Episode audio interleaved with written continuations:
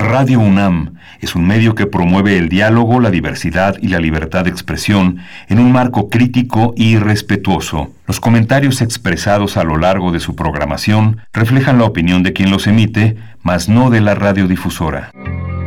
Radio UNAM presenta Primer Movimiento. Hacemos comunidad. Seis años al aire.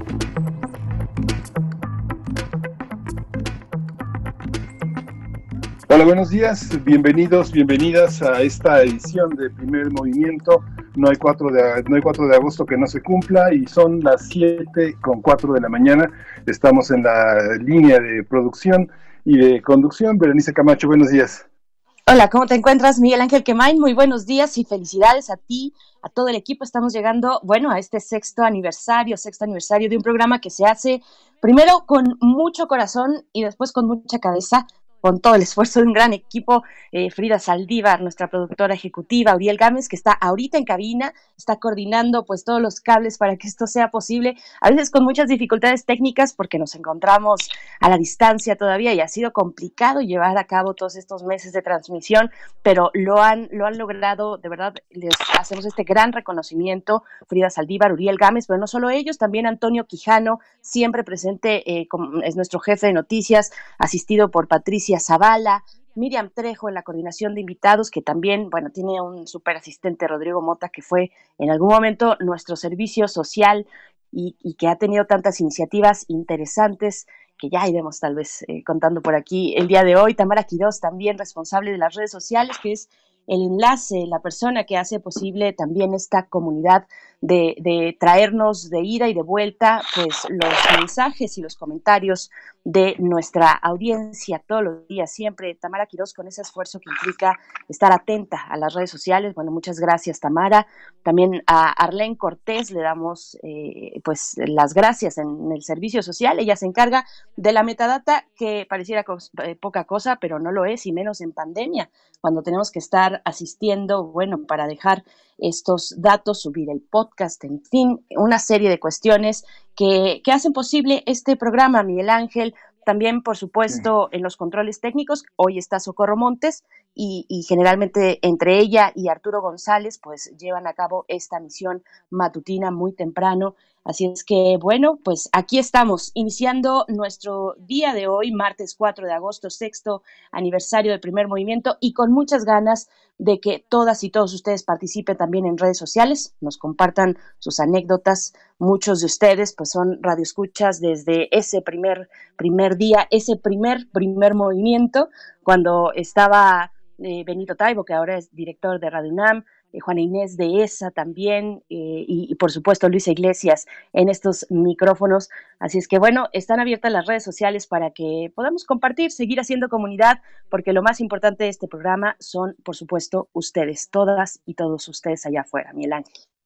Sí, buenos días a todos. Muchas gracias por este recuento. Uno no terminaría de hacer eh, cuentas de lo que ha pasado en estos seis años han pasado muchas cosas desde, desde Ayotzinapa, que prácticamente es el arranque de este, de, este programa, el tema del temblor en 2017, el cambio de gobierno en 2018 y bueno, resistir, resistir eh, todos los cambios y formar parte de ellos desde el periodismo, desde la radio pública, pero una radio pública particularmente interesante porque representamos eh, a la Universidad Nacional Autónoma de México, que es la conciencia de la nación y es el espejo de lo que es este país, una gran conciencia que en estos momentos de emergencia desde el terremoto pasado, que ha sido como nuestro parámetro también de emergente de los últimos años, ha sido una conciencia clara, importante y que ahora está situada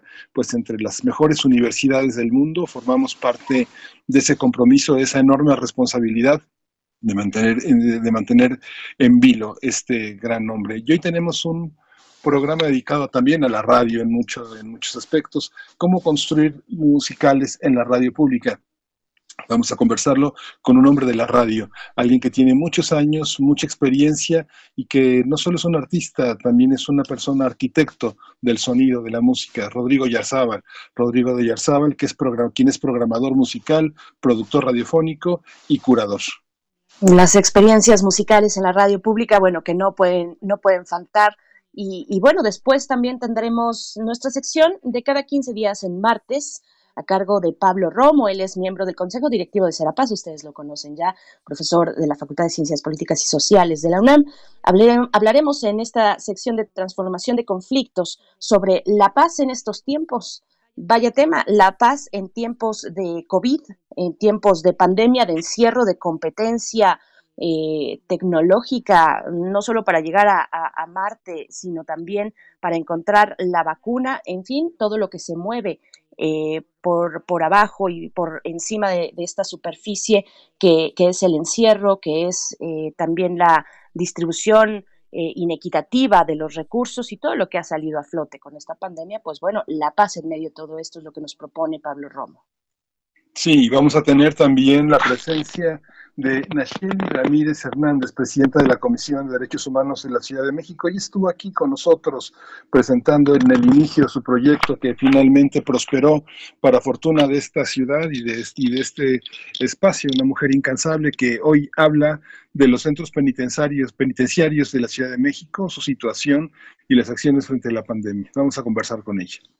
Y también después, después de esta conversación, hablaremos de el poder, el poder de la poesía para crear lazos humanos. Ahora que estamos pues de aniversario, invitamos una vez más a Rojo Córdoba, él es poeta interdisciplinario. La vez pasada, la semana pasada que estuvo por acá, unos poquitos minutos con nosotros para invitarnos a, un evento que él gestiona. Eh, por ahí nos preguntaban en redes sociales, ¿qué es eso de poeta interdisciplinario? Bueno, pues es el momento de preguntárselo. Él también es gestor cultural y pues a propósito de este aniversario de primer movimiento, vamos a hablar del poder de la poesía para crear lazos humanos. Sí, vamos a tener una mesa dedicada a la radio pública en tiempos de coronavirus, a 100 años de la radio. Vamos a conversar con Hilda Saray Gómez González, ella es defensora de las audiencias de Guam Radio 94.1 FM en la Ciudad de México, y con Daniel Martín Pena, él es presidente de la Red Internacional Universitaria, la RIO, director de Radio Onda Campus de la Universidad de Extremadura en España. Pues no se lo pueden perder, no se pueden perder esta emisión de martes 4 de agosto, son las 7 con 11 minutos de la mañana, 6 con 11 la hora en Chihuahua. Estamos llegando hasta ustedes eh, a través de tres frecuencias, el 105.3, el 106.9 y el 105.7, además de permanecer como siempre en el 96.1 de FM de Radio UNAM, en el 860 el, el alma mater del cuadrante y en www.radio.unam.mx. También las redes sociales están dispuestas para recibir sus comentarios, interactuar, hacer comunidad. Arroba P Movimiento en Twitter, Primer Movimiento UNAM en Facebook. Nos vamos con nuestro corte informativo de COVID, cómo amanecimos hoy en esos temas a nivel nacional e internacional y las propuestas de la universidad. COVID-19. Ante la pandemia, sigamos informados. Radio UNAM. La Secretaría de Salud informó que el número de decesos por la enfermedad de la COVID-19 aumentó a 48.012. De acuerdo con el informe técnico ofrecido ayer por las autoridades sanitarias, los casos confirmados acumulados se incrementaron a 443.813 y el de sospechosos a 79.030. En la información internacional, eh, la Organización Mundial de la Salud advirtió que más allá de los cientos de estudios para desarrollar alguna vacuna contra el SARS-CoV-2, no tenemos una bala de plata en este momento y quizá nunca haya una cura. Eso lo dijo Tedros Adhanom, director general de la OMS, que además agregó que la situación sigue estando en nuestras manos. Y en información de la UNAM, ingenieros de esta universidad desarrollaron un método para detectar el virus del SARS-CoV-2 en aguas residuales. Se trata de un procedimiento montado en el Laboratorio de Investigación en Procesos Avanzados de Tratamiento de Aguas, el ILPATA por sus siglas, perteneciente a la Unidad Académica Juiquilla del Instituto de Ingeniería, que identifica fragmentos genéticos del coronavirus que provoca la enfermedad de la COVID-19. Ya fue probado en algunos sitios del estado de Querétaro y sus creadores consideran que puede servir como alerta temprana, ya que es capaz de localizar zonas de riesgo a siete días antes de que las personas presenten síntomas. Con este método, los expertos de Lipata participaron en una convocatoria de CONACIT y están en espera de los resultados. También propusieron su uso al sistema de aguas de la Ciudad de México para aplicarlo en esta urbe. Se trata de una propuesta en la que también colaboraron el Tecnológico de Monterrey y la Escuela Nacional de Ciencias Biológicas del Instituto Politécnico Nacional.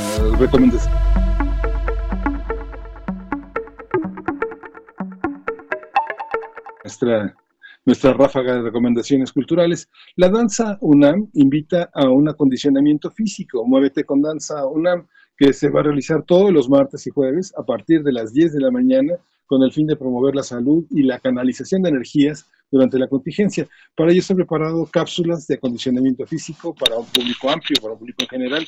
Desde niños hasta personas de la tercera edad podrán realizarlo y los videos van a estar disponibles en la página de Facebook Danza UNAM y las repeticiones se podrán consultar en Instagram TV los miércoles y viernes o Instagram TV. Gracias. Pues bueno, hasta aquí nuestra cápsula informativa y la recomendación cultural para esta mañana de martes. Y nos vamos a ir con música, Miguel Ángel. Es música. Durante todo este programa estaremos eh, pues acompañando musicalmente con algunas, eh, incluso curadurías que, iniciaron desde hace seis años acompañando este programa, algunos curadores musicales o algunas bandas que estuvieron también eh, presentes en vivo, en cabina, deleitándonos con sus proyectos musicales, pues de eso va la música todo el día de hoy, toda la transmisión de hoy de primer movimiento, y es el caso de esta primera, Miguel Sí, vamos a escuchar de profesor Ángel Dost, Oye, ¿cómo va? Esto forma parte de las curadurías iniciales generadas por Pacho Paredes, que hoy es director del Museo del Chopo de la UNAM. Vamos a escucharlo. Comencemos con algo que usted no debe olvidar.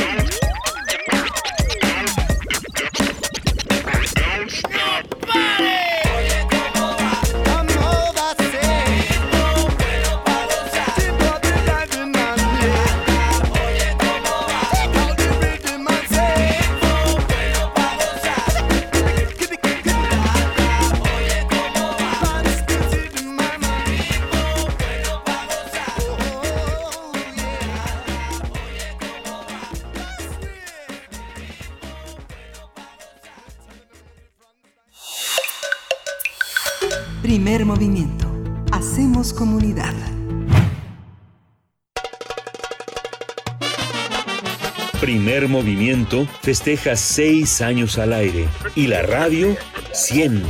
Escríbenos en redes cómo ha sido tu vida con la radio. Lo único constante es el cambio. Desde que iniciaron las primeras emisiones radiofónicas hasta nuestros días, la relación de la música con la radio se ha transformado. Al principio, la música se utilizaba para rellenar los huecos que dejaba la voz y era utilizada como elemento documental que complementaba la información. Con el paso del tiempo, las grandes emisoras radiofónicas encontraron en la música uno de sus instrumentos más propios y atractivos. Más adelante, la competencia de la televisión hizo que la radio apostara por una mayor calidad de sonido y por la creación de programas musicales específicos para intentar mantener una audiencia fiel. En la actualidad, la radio musical se ha convertido en un vehículo fundamental para la difusión y la creación de nuevos hábitos de escucha y gustos musicales. Las emisoras especializadas en música atraen a las audiencias, ya sea porque ofrecen diversidad musical, retransmiten conciertos de todos los estilos o también porque transmiten canciones de moda. Al respecto, pues vamos a conversar esta mañana sobre el uso de la música para construir experiencias sonoras en la radio pública. Y este día nos da mucho gusto tener la compañía, la presencia de Rodrigo de Oyarzabal. Él es programador musical, productor radiofónico y curador. Y, de verdad es un gusto, es un gusto poder eh, hacernos de tu compañía, Rodrigo. Bienvenido a Primer Movimiento en este día de aniversario. ¿Cómo estás? Berenice, Miguel Ángel, buenos días, muchas gracias y muchas gracias por la invitación a, Radio UNAM, que finalmente somos estaciones hermanitas, Radio Educación con Radio UNAM. Sí, Rodrigo, muchas gracias. Rodrigo, normalmente estamos muy acostumbrados a ver las experiencias de manera fragmentaria, pero personas como tú que han incursionado en la radio, creando atmósferas, trenzando lenguajes, han hecho de esta arquitectura del sonido un lenguaje, un lenguaje que se ha trenzado, se ha eh, amartillado con otras experiencias informativas, eh, documentales. ¿Cómo se genera esta experiencia atmosférica de la radio? ¿Qué oímos? ¿Todo es música o también es sonido? Bueno, yo podría empezar por decirles que un músico, un compositor, organiza sonidos y silencios para crear piezas musicales. Nosotros, los programadores musicales o curadores musicales, organizamos estas piezas ya construidas para hacer una propuesta estética que tiene que ver con un par de lenguajes que son el radiofónico y el musical para poderla presentar ante un auditorio que nos está escuchando. Nosotros tenemos que provocar al auditorio. Y finalmente, Rodrigo, también es una decisión del curador musical, o son muchas decisiones. ¿En qué, ¿En qué consiste? ¿En qué elementos se toman en cuenta para realizar una curaduría musical? Para generar una programación musical que pueden ser cosas a veces distintas, a veces la programación musical consta o tiene que llegar, llenar huecos muy grandes, varias horas, eh, si hablamos por ejemplo de los horarios nocturnos en la madrugada, pues es un reto bastante grande. ¿Qué elementos eh, se toman en consideración para tomar estas decisiones? Bueno, primero debes considerar un universo, es decir, que para cada bloque musical que vas a desarrollar, consideras un universo que es los límites, hasta dónde y hasta, y hasta cuándo, ¿no? Eh, alguna vez hice una curaduría que se llamó Las Mil de los 60, que es la frecuencia de AM de Reeducación. Eran mil canciones de los años 60. Entonces, el universo era no más de mil canciones ni menos de mil, y del 60, del 60 al 69, nada del 59 y nada del, del, del, del 71. Entonces, primero defines un universo. Después, con el universo haces una selección de, canciones que pueden o que cumplen con estos requisitos. Ya que tienes la selección, viene el proceso más difícil que es el descarte, cuáles quito y cuáles no quito. Al principio siempre queremos poner las canciones que más nos gustan, que, pero muchas veces entran forzadas, entonces tú tienes que enfocarte al, tema que estás desarrollando. Muchas veces las canciones te llevan a un punto que no tenías considerado en un principio. Las canciones son en sí mismo un lenguaje. Cada canción tiene particularidades que puedes engarzarlas con otras, pero a veces te llevan a donde tú menos te imaginas. porque va, vas, por supuesto que, que vas utilizando eh, tu ideología está siempre puesta, puesta en juego, tus habilidades, tus conocimientos de, música, y a veces te, quieres extender, a veces te quieres, te quieres reducir. Justamente la diferencia entre programación y, y como la vemos, está, está en eso. Y bueno, para este día y para esta charla aquí en Primer Movimiento, tú has, eh, nos vas a presentar un bloque de tres piezas. Cuéntanos de ella y la vamos a ir escuchando un poquito, está mm, fondeando ya la conversación, así es que dinos de qué se trata. Bueno, lo interesante es oírla completa más que oírme a mí. Son, son tres piezas ligadas de que forman parte de un ejercicio más amplio de cuarenta y tantos minutos que está en un bloque, después les podemos decir. Pero aquí eh, es importante ver la transición entre una canción y otra. Las particularidades son que las tres piezas son cantadas por mujeres e, y ejecutadas. Mm, la mayoría de, las ejecutantes también son mujeres y los instrumentos son acústicos. Entonces, aquí es, un, paso de una transición muy suave de una canción a otra que nos va dando una continuidad tranquila. Casi no nos damos cuenta de que ya cambió la canción porque van pegadas. Ese es el ejercicio y pues estaría suave que lo escucharan, ¿no? Para, para que pudieran, para que puedas hablar sobre eso también, cómo vamos modelando una programación. Vamos a hacer lo posible y que nos alcance el tiempo de, de, esta sección contigo. Vamos a escuchar. Los dejamos con esta pieza, esta curaduría de Rodrigo de Oyarzabal, aquí presente en primer movimiento.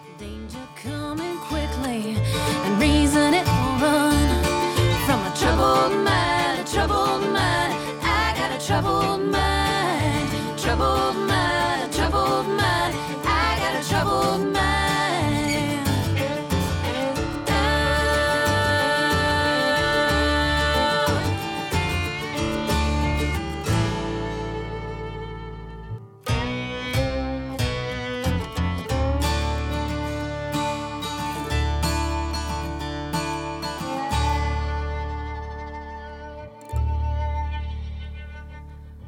this night has ended, when the deed is done, fitful dreams will haunt me, for the devil's already won. My troubled mind, a troubled mind, I got a troubled mind,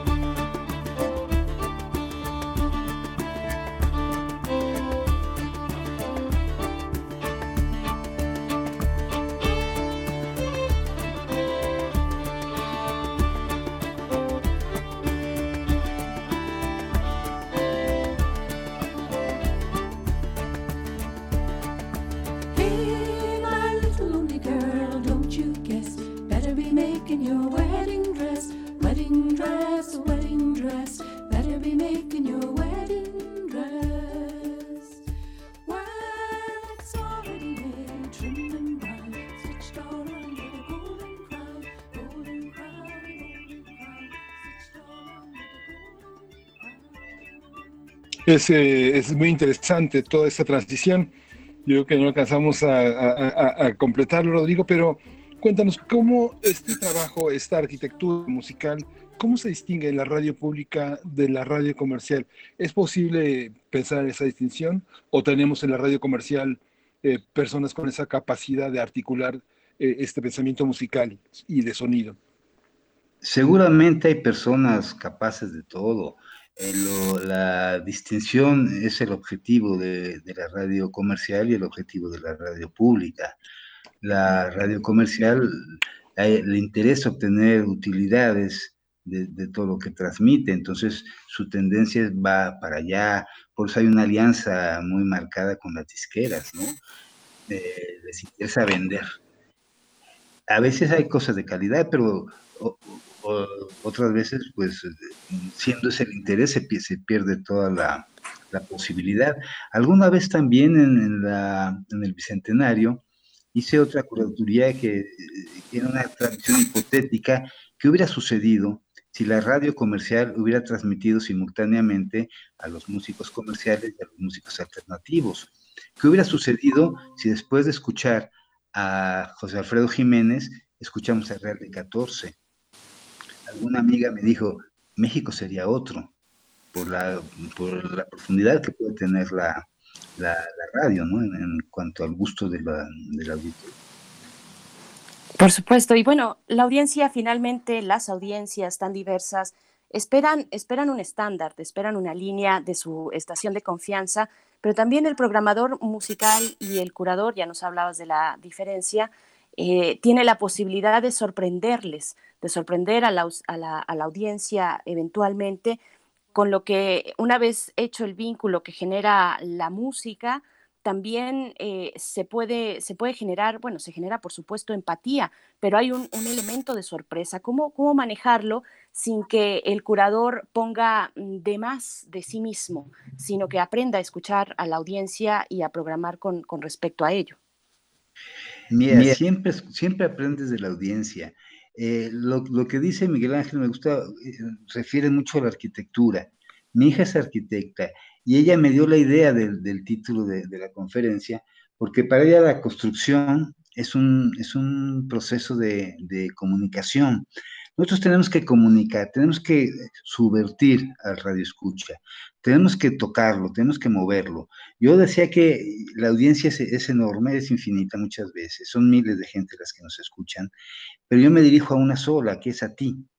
Si yo logro que tú levantes el teléfono, que tú abras un, libro, que, tú busques una información en las redes, en donde sea, que me, que me complementes, que me discutas, que sí, cuando se logra esa parte horizontal de la comunicación, pues ya, ya es ganancia. Yo a muchos radioescuchas los he invitado a programar justamente por eso, porque tienen alguna idea o tienen alguna controversia ven a programar. Finalmente, la radio pública somos facilitadores de espacio, no somos tiranetas, como dicen por ahí, ¿no?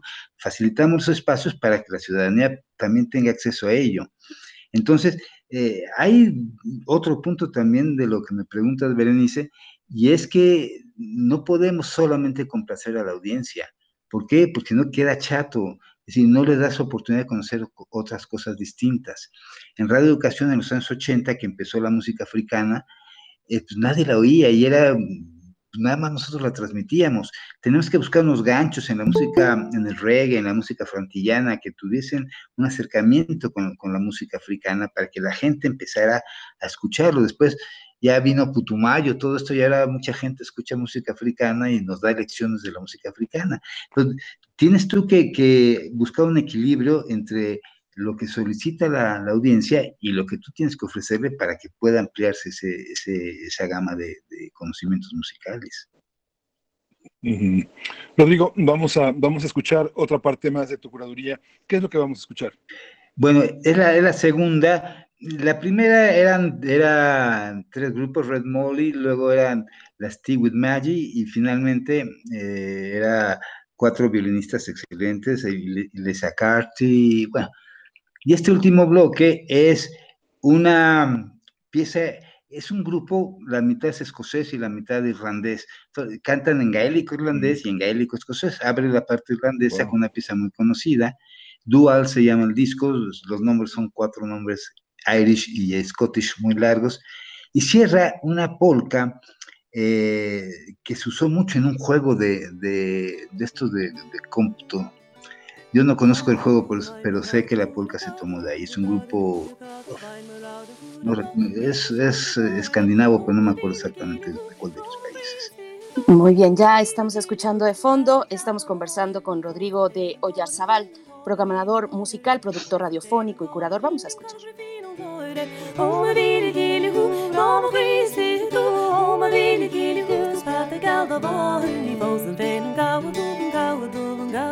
Fós a fé an gaú mar bíse dó a chéan ó mar bhíle céileú gá ríú ó mar bhíle céileú pa a gahabáí fós a féin an tíosciden tíosciden tíosciden fós a féin an tíoscide mar bíse fo go mósta ó mar bhíle céileú gá ríú ó mar bhíle céileú pa a gahabáin.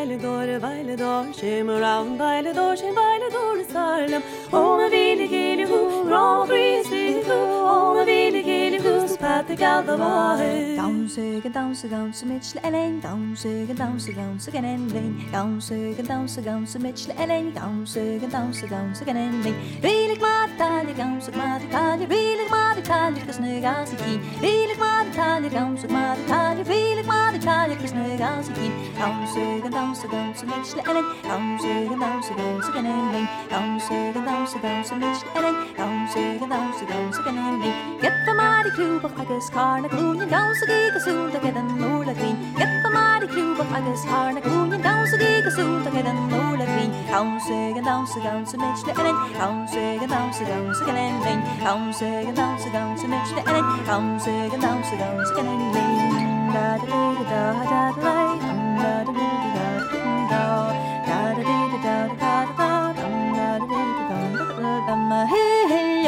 والشكارة شنن وين زهليو والخبون تخليقي هليو والشكارة شنن وين زهليو والخبون تخليقي هليو بيشني كسور فيب هليو بيشن ري لا يرف هليو بيشني كسور فيب هليو بيشن ري لا يرف هليو والشكارة شنن وين زهليو والخبون تخليقي هليو والشكارة شنن وين هليو والخبون تخليقي هليو بيشني كسور فيب Sale, muchas, muchas gracias Rodrigo por esa lección. Es que fíjate que lo que, lo que he, he, logrado entender, según yo, es que lo que nos estás ofreciendo es la posibilidad de distinguir lo que tienen en común y lo que tienen de diferente. Es algo, lo mismo pasa en el primer bloque. Eh, hay muchas cosas en común, pero el oído se va educando tan, tan rápido en, en distinguir todos estos elementos, ¿no? Las diferencias y las semejanzas. Y es un poco trabajar con un modelo de programación que diseñó el maestro Julio Estrada cuando fue cuando estuvo a cargo de la Fonoteca de Educación. Él hablaba de, un teoría, de una teoría de números finitos a partir de cubos. En cada cubo, cada cubo representa una canción y el vértice de cada cubo es un criterio musical. La instrumentación, la tonalidad, el, la, el instrumento, el género musical. Y entonces, mientras más criterios se, se, son iguales de, una, de un cubo a otro, de una canción a otra, el paso es más suave, como en este caso. Y cuando, cuando hay menos criterios eh, que coinciden, el paso es más brusco. Y hay veces que es importante también que sea brusco eh, según la, la, intención que tú le quieras dar a la programación. Pero si es eso, Miguel Ángeles, un poco que, que ver todas las posibilidades que tiene la música, ¿no? Eh, a veces es difícil cuando no estás así tan clavado en esto, eh, llega a ser un vicio de oficio que se llama. Quisieras que a veces que la gente estuviera también pendiente de estos detalles, pero más que quisiera que estuviera pendiente, quiero ponérselos para, para ver si, si, lo, si podemos coincidir en eso, ¿no? Claro, y en, en un momento más precisamente nos vamos a despedir con una eh, propuesta más de tu parte, Rodrigo.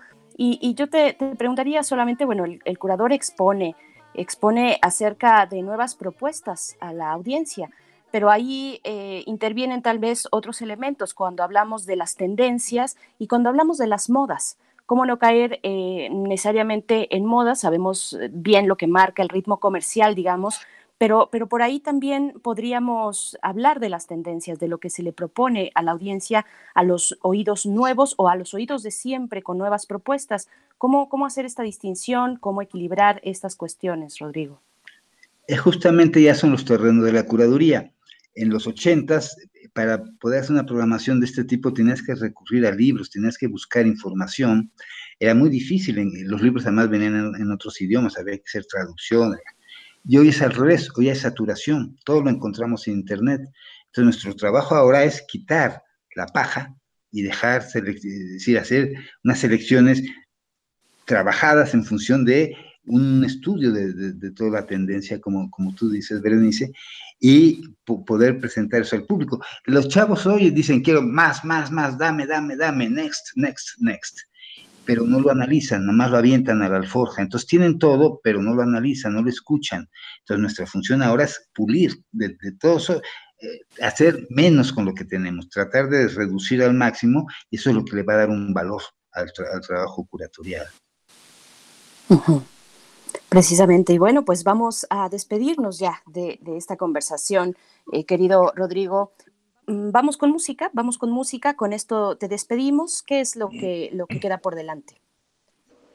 Bueno, primero que nada agradecerles, Berenice, Miguel Ángel y a Radio UNAM, toda esta confianza para tener esta charla y pues que escuchen música, que la, música más en estos tiempos ayuda mucho a, podernos reinventar, a, poder pues darnos fuerza, ¿no? A mí siempre me da mucha fuerza la música.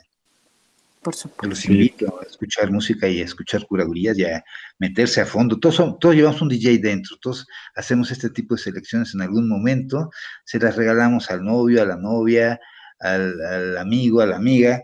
Entonces, trabajar, eh, estos ejercicios son muy, muy divertidos además. trabajar con música es muy divertido. Sí, muchas gracias, Rodrigo te abrazamos, te admiramos desde hace muchísimos, muchísimos años.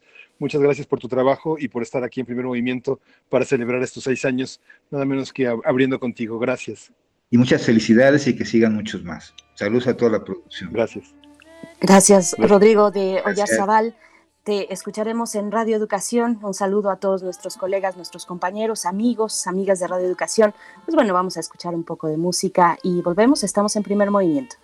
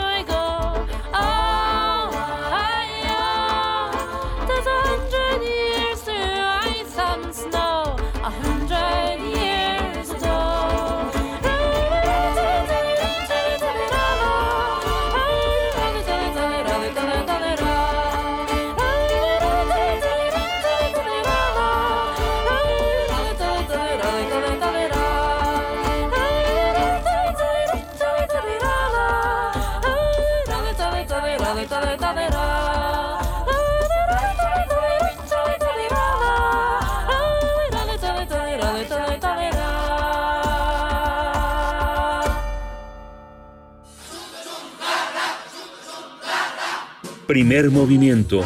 Hacemos comunidad desde hace seis años y contando.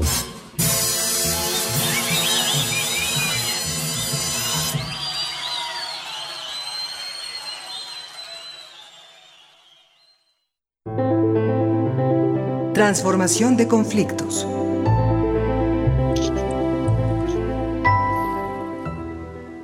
Bien, pues llegamos a esta sección para hablar de la paz y la paz en tiempos de COVID, en tiempos de pandemia, mm, un tema fundamental que ha dado la vuelta a distintas reflexiones, no solamente en este país, evidentemente en todo el mundo. Y, está Pablo Romo con nosotros, como cada 15 días, los martes, a cargo de esta sección. Él es miembro del Consejo Directivo de Serapaz y nos da mucho gusto conversar contigo una vez más. Querido Pablo Romo, ¿cómo te encuentras esta mañana? Bienvenido.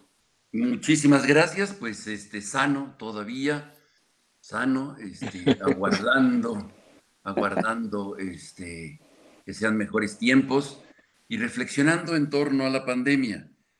Me parece que como todos, pues nos ha colocado en una situación de, de ansiedad, de angustia, de miedo, de desesperación, de frustración, y creo que es importante reflexionar en este contexto en la paz y cambiar la narrativa, ¿no? La narrativa que genera violencia. Me parece que hay como dos eh, grandes corrientes, por ser muy simple, para, este, para mm, poder abordar el tema de la paz en tiempos de la pandemia. Lo vemos, por ejemplo, eh, claramente con Trump, cuando llama patética, hoy en primera plana de la jornada, llama patética a su asesora contra el eh, coronavirus o ha atacado a su virólogo de cabecera em, públicamente, porque eh, el discurso de guerra, el discurso que eh, pone por encima de, de la salud, la economía, el capital, genera este tipo de violencia. Entonces, me parece que hay que reflexionar en torno a ella y yo propongo 10 puntos para tratar y cambiar la narrativa eh, de, violencia hegemónica del coronavirus hacia la paz. La primera sería ante la invisibilización de las razones estructurales de la crisis, porque esta crisis estaba previamente, nada más que la agudiza el, eh, virus, eh, y sobre todo me refiero a la, la discriminación, la marginación, la falta de acceso a los servicios de salud en el mundo de una grandísima población que no tenía estos servicios, simplemente entonces invisibiliza las razones eh, estructurales de la, de la crisis, el discurso hegemónico. Y frente a eso creo que hay que hablar y decir claramente, previamente a la crisis del coronavirus, había una crisis estructural que discriminaba, que marginaba y que no daba acceso a más de 4.600 millones de personas en el mundo. Esto es importante. Segundo punto, infunde miedo y pánico. El discurso de, eh, de, de guerra, de violencia, genera miedo y pánico. En lugar de considerarlo y reformularlo en términos de oportunidad, oportunidad, a pesar de la dificultad, por supuesto, una oportunidad en la resiliencia. Este discurso la narrativa del miedo eh, va a generar este, eh, inmovilización de todos. Frente a eso, quizá para hablar de paz es importante ser resiliente, como lo hemos tratado muchas ocasiones aquí. Creo que es un punto, es el segundo punto que me parece fundamental. La, eh, frente al miedo y al pánico, la resiliencia y verlo como una oportunidad. Tercero, ante un discurso, una narrativa donde se impone el estado de excepción, lo hemos visto no solamente en el mundo, sino en algunos estados del país que se ponen esta, este, situaciones de de estados de queda, cosas que generan eh, pánico y, este, y que violan los derechos humanos. Frente a eso, eh, oponerse a esto, no para, no para resistir em, eh, frente al estado de excepción, al toque de queda, pero sí para denunciarlo, porque eso favorece, fortalece el discurso de militarización de detenciones arbitrarias, como lo hemos visto en algunos estados, particularmente pienso en Jalisco o en Sonora. Reduce, cuarto punto, eh, el discurso hegemónico de violencia en el contexto del coronavirus reduce, em, em, er, reproduce un discurso de guerra. y dice, el enemigo a vencer es un enemigo invisible, creando, pensando que la enfermedad es un enemigo. En realidad, eh, bueno, es una enfermedad, no hay que tratarlo en términos militares.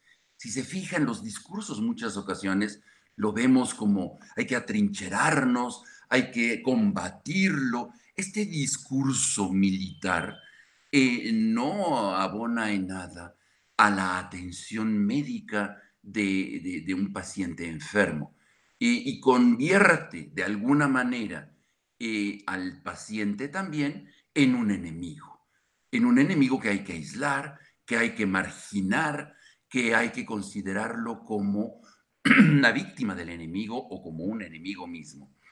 Eh, quinto, justifica la militarización. Si vamos viendo este discurso de violencia, este discurso de guerra, va a ser em, la militarización, la normaliza. Es, indispensable que el ejército se convierta en salvador, no los médicos, no las enfermeras, no los sanitarios, los que están colaborando en, eh, en acabar con la pandemia, sino el mundo militar, el mundo, eh, este imaginario que está en la cabeza de todos y que es el que nos va a salvar. Y salen tanques, salen tanquetas, salen helicópteros a combatir eh, este, este mal. Me parece que aquí, frente a eso, hay que desfetichizar este discurso, cambiarlo y convertirlo en un eh, asunto de salud y de salud pública. Sexto, hay una prioridad y hay un debate, y lo vemos sobre todo en esta fase, un debate entre salud y economía, capital o bienestar de la gente. Y es muy complicado, realmente, ciertamente es difícil, pero este discurso en que antepone la producción y el capital ante la vida de la gente y la preocupación de, que las fábricas sigan produciendo, em, revela, revela en el fondo la primacía de la economía sobre la vida, que esto va a generar una impronta fundamental en el futuro muy próximo. Séptimo, promueve el discurso de violencia, promueve un distanciamiento individualista. Eh, no, no nos invitaron a vivirlo en colectivo, eh, no nos invitaron a, em, estar en cuarentena en, espacios amplios, sino más bien este, sálvate a ti mismo. Y quizá esta es una, esta es parte de, un discurso que nos, que nos genera mucha violencia, mucho eh, egoísmo y mucho sentido de solamente yo eh, me cuido y no tengo atención por los otros, animar a los otros también a cuidarse. Creo que este discurso de violencia fortalece y subraya la individualidad frente al colectivo, frente a la generosidad y la solidaridad. Octavo punto que me parece que hay que reflexionar para construir la paz en tiempos del coronavirus. El discurso de violencia promete regresar a la normalidad, es decir, a un pasado violento, a un pasado desigual. Frente a eso, parece que es importante deconstruir ese discurso de una normalidad eh, en donde solo unos disfrutan y la mayor parte sigue en su chamba normal, por decirlo de alguna manera, en la discriminación, en el feminicidio. Eh, quizá el discurso de la paz tiene que prometer, tiene que atisbar un horizonte de oportunidad diferente para compartir, para descubrir que no necesitamos muchas cosas para sobrevivir como humanidad y que eh, este, el mercado que nos ha ofrecido artículos que se desechan en 15 días eh, no son necesarios. En, esta, en este tiempo de reflexión y de cuarentena, digámoslo así, nos eh, ofrece una oportunidad para deshacernos de, tantas cosas absolutamente inútiles. Noveno, regreso frente al discurso de violencia hegemónico del mercado. Eh, eh, parece que es importante seguir consumiendo para, para poder sostener una economía que solamente ha favorecido a unos pocos. Nuevamente sería la reflexión en torno a decir qué hemos estado nosotros eh, evitando consumir. Ya no solamente que no necesitamos en nuestra propia casa, qué cosas ya no necesitamos, sino qué cosas hemos dejado de consumir que son banales o que son ah, absolutamente inútiles, que no necesitamos.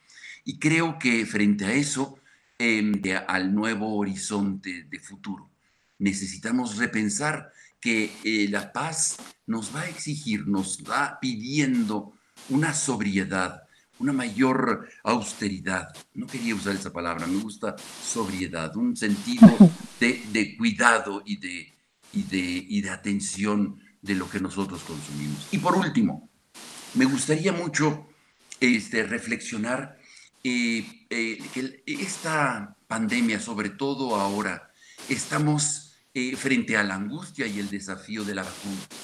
Nuevamente, nuevamente en una carrera de las potencias por producir y en nuestras mentes colonizadas eh, dicen cuál será la mejor, la de Estados Unidos, la de China, la de Alemania, la de Rusia, la que sale de Oxford. Eh, viendo en nuestro imaginario que la salvación viene de los países del primer mundo. Me parece que aquí hay que eh, repensar mucho cómo es que viene esta salvación, esta, esta nueva salud. Fíjense bien cómo es, puede convertirse en un discurso muy perverso, neocolonizador, para, eh, eh, sobre todo para lo que viene en, el futuro próximo. Estas diez reflexiones estos 10 puntos me llevan a, la reflexión final de que es indispensable pensar en la paz que no es solamente hacia adelante, sino que ya está en medio en nosotros y nuestra capacidad para nosotros en esta sobriedad y en esta manera de vivir nuevamente y como humanidad, habitar nuevamente en nuestro planeta, como vamos, como estamos hoy atendiéndonos y atendiendo a la humanidad. Por supuesto. Por supuesto, querido Pablo Romo, yo creo que sería muy interesante que cada cual hiciera su propia lista de 10, de 5, de 3 puntos de los que considere necesarios para eh, visualizar la forma en la que queremos construir y la que cada uno quiere construir esta nueva, eh, esta nueva normalidad. Finalmente es eso, la nueva normalidad se construye están estos parámetros y están estas voluntades también eh, económicas, de poder, de poder político, pero también está esta voluntad popular que se puede replantear desde este, desde este momento con las posibilidades pues, que tenemos y las limitantes de la sana distancia, pero, pero finalmente hacer esta reflexión me parece muy interesante que lo propongas esta mañana, querido Pablo Romo. Pues así es, Berenice. Sí. Sí, sí, es muy interesante, Pablo, sobre todo porque ese decálogo ofrece la posibilidad de pensar de otra manera, de, pensar auténticamente desde dentro de sí mismo, eh, a través del lenguaje, cómo nombramos las cosas, ¿no? Y, cómo las nombramos es parte de nuestro temor, de nuestro odio y de nuestro espíritu, de un espíritu bélico que yo no creo que nos corresponda, sino que ha sido inoculado de una manera atroz, ¿no? Efectivamente, efectivamente. Por eso hay que ser muy conscientes de cómo estamos reproduciendo y repitiendo aquello que está como en una impronta metido en, nuestra, en nuestro imaginario. Bien, pues te, mandamos un abrazo esta mañana, querido Pablo Romo. Nos encontramos en 15 días contigo, deseándote continuar y a todos los que estamos en esto, continuar con salud, así encontrarnos eh, dentro de dos semanas. Te mandamos un fuerte abrazo, Pablo Romo. Muchísimas gracias, que estés bien, que estén bien. Gracias, gracias. Pablo. Hasta pronto. Bueno, Pues estamos ya llegando a la hora, de hecho ya estamos. Son las 8 de la mañana, nos despedimos de la Radio Universidad de Chihuahua. Seguimos aquí en el 96.1 de FM festejando estos seis años de primer movimiento. Miguel Ángel Quemain, vamos al corte y volvemos. Vamos. Primer movimiento. Hacemos comunidad desde hace seis años y contando.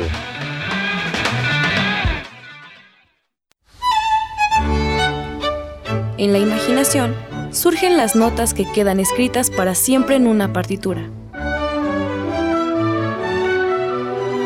Desde ese momento, sin importar cuándo fueron creadas, al tocarlas, se vuelven tiempo presente. Muchos instrumentos se juntarán en el mismo espacio y a una señal nacerá la pieza que entrará por tus oídos. Súmate a la experiencia de revivir la música. Escucha a la OFUNAM todos los domingos a las 12 horas por el 96.1 de FM. Radio UNAM, Experiencia Sonora. Cambio es innovar y apostar a las energías renovables. No abrir nuevas refinerías. El cambio es creer en la libertad de los ciudadanos y su capacidad emprendedora. No son políticas populistas de dádivas permanentes. El cambio es saber a dónde vamos y no estar improvisando y teniendo ocurrencias. El cambio es futuro, no ir al pasado. Un futuro hecho por gente de Acción por México. Únete al PAN. PAN, Acción por México. He tenido como un miedo muy profundo a, a la soledad. El cristal es la droga que más he amado y más he odiado. Estoy luchando para ya no volver a consumir cristal. Me ha ocasionado el consumo de sustancias fue perder la noción de las cosas que sucedían a mi alrededor. Tuve una recaída en las adicciones muy fuerte y pues casi muero. En el mundo de las drogas no hay final feliz. ¿Iniciaste a beber con tus amigas como si fuera un juego y después llegó la embriaguez? ¿Ahora tienes poco control? Sin recordar todo lo que pasó el día anterior, puedes estar padeciendo una terrible enfermedad. Mayor información al 5705-5802. Lada sin costo 800-561-3368. La ciencia que somos. La ciencia que somos. Iberoamérica al aire. Conoce la voz de la ciencia a través de cápsulas, reportajes, entrevistas y reportes en vivo. Viernes de 10 a 11 horas por el 96.1 FM. O sigue nuestra transmisión live y consulta nuestro podcast radiopodcast.unam.mx. La ciencia que somos. Iberoamérica al aire. Una coproducción de Radio UNAM y las direcciones de divulgación de la ciencia y de las humanidades.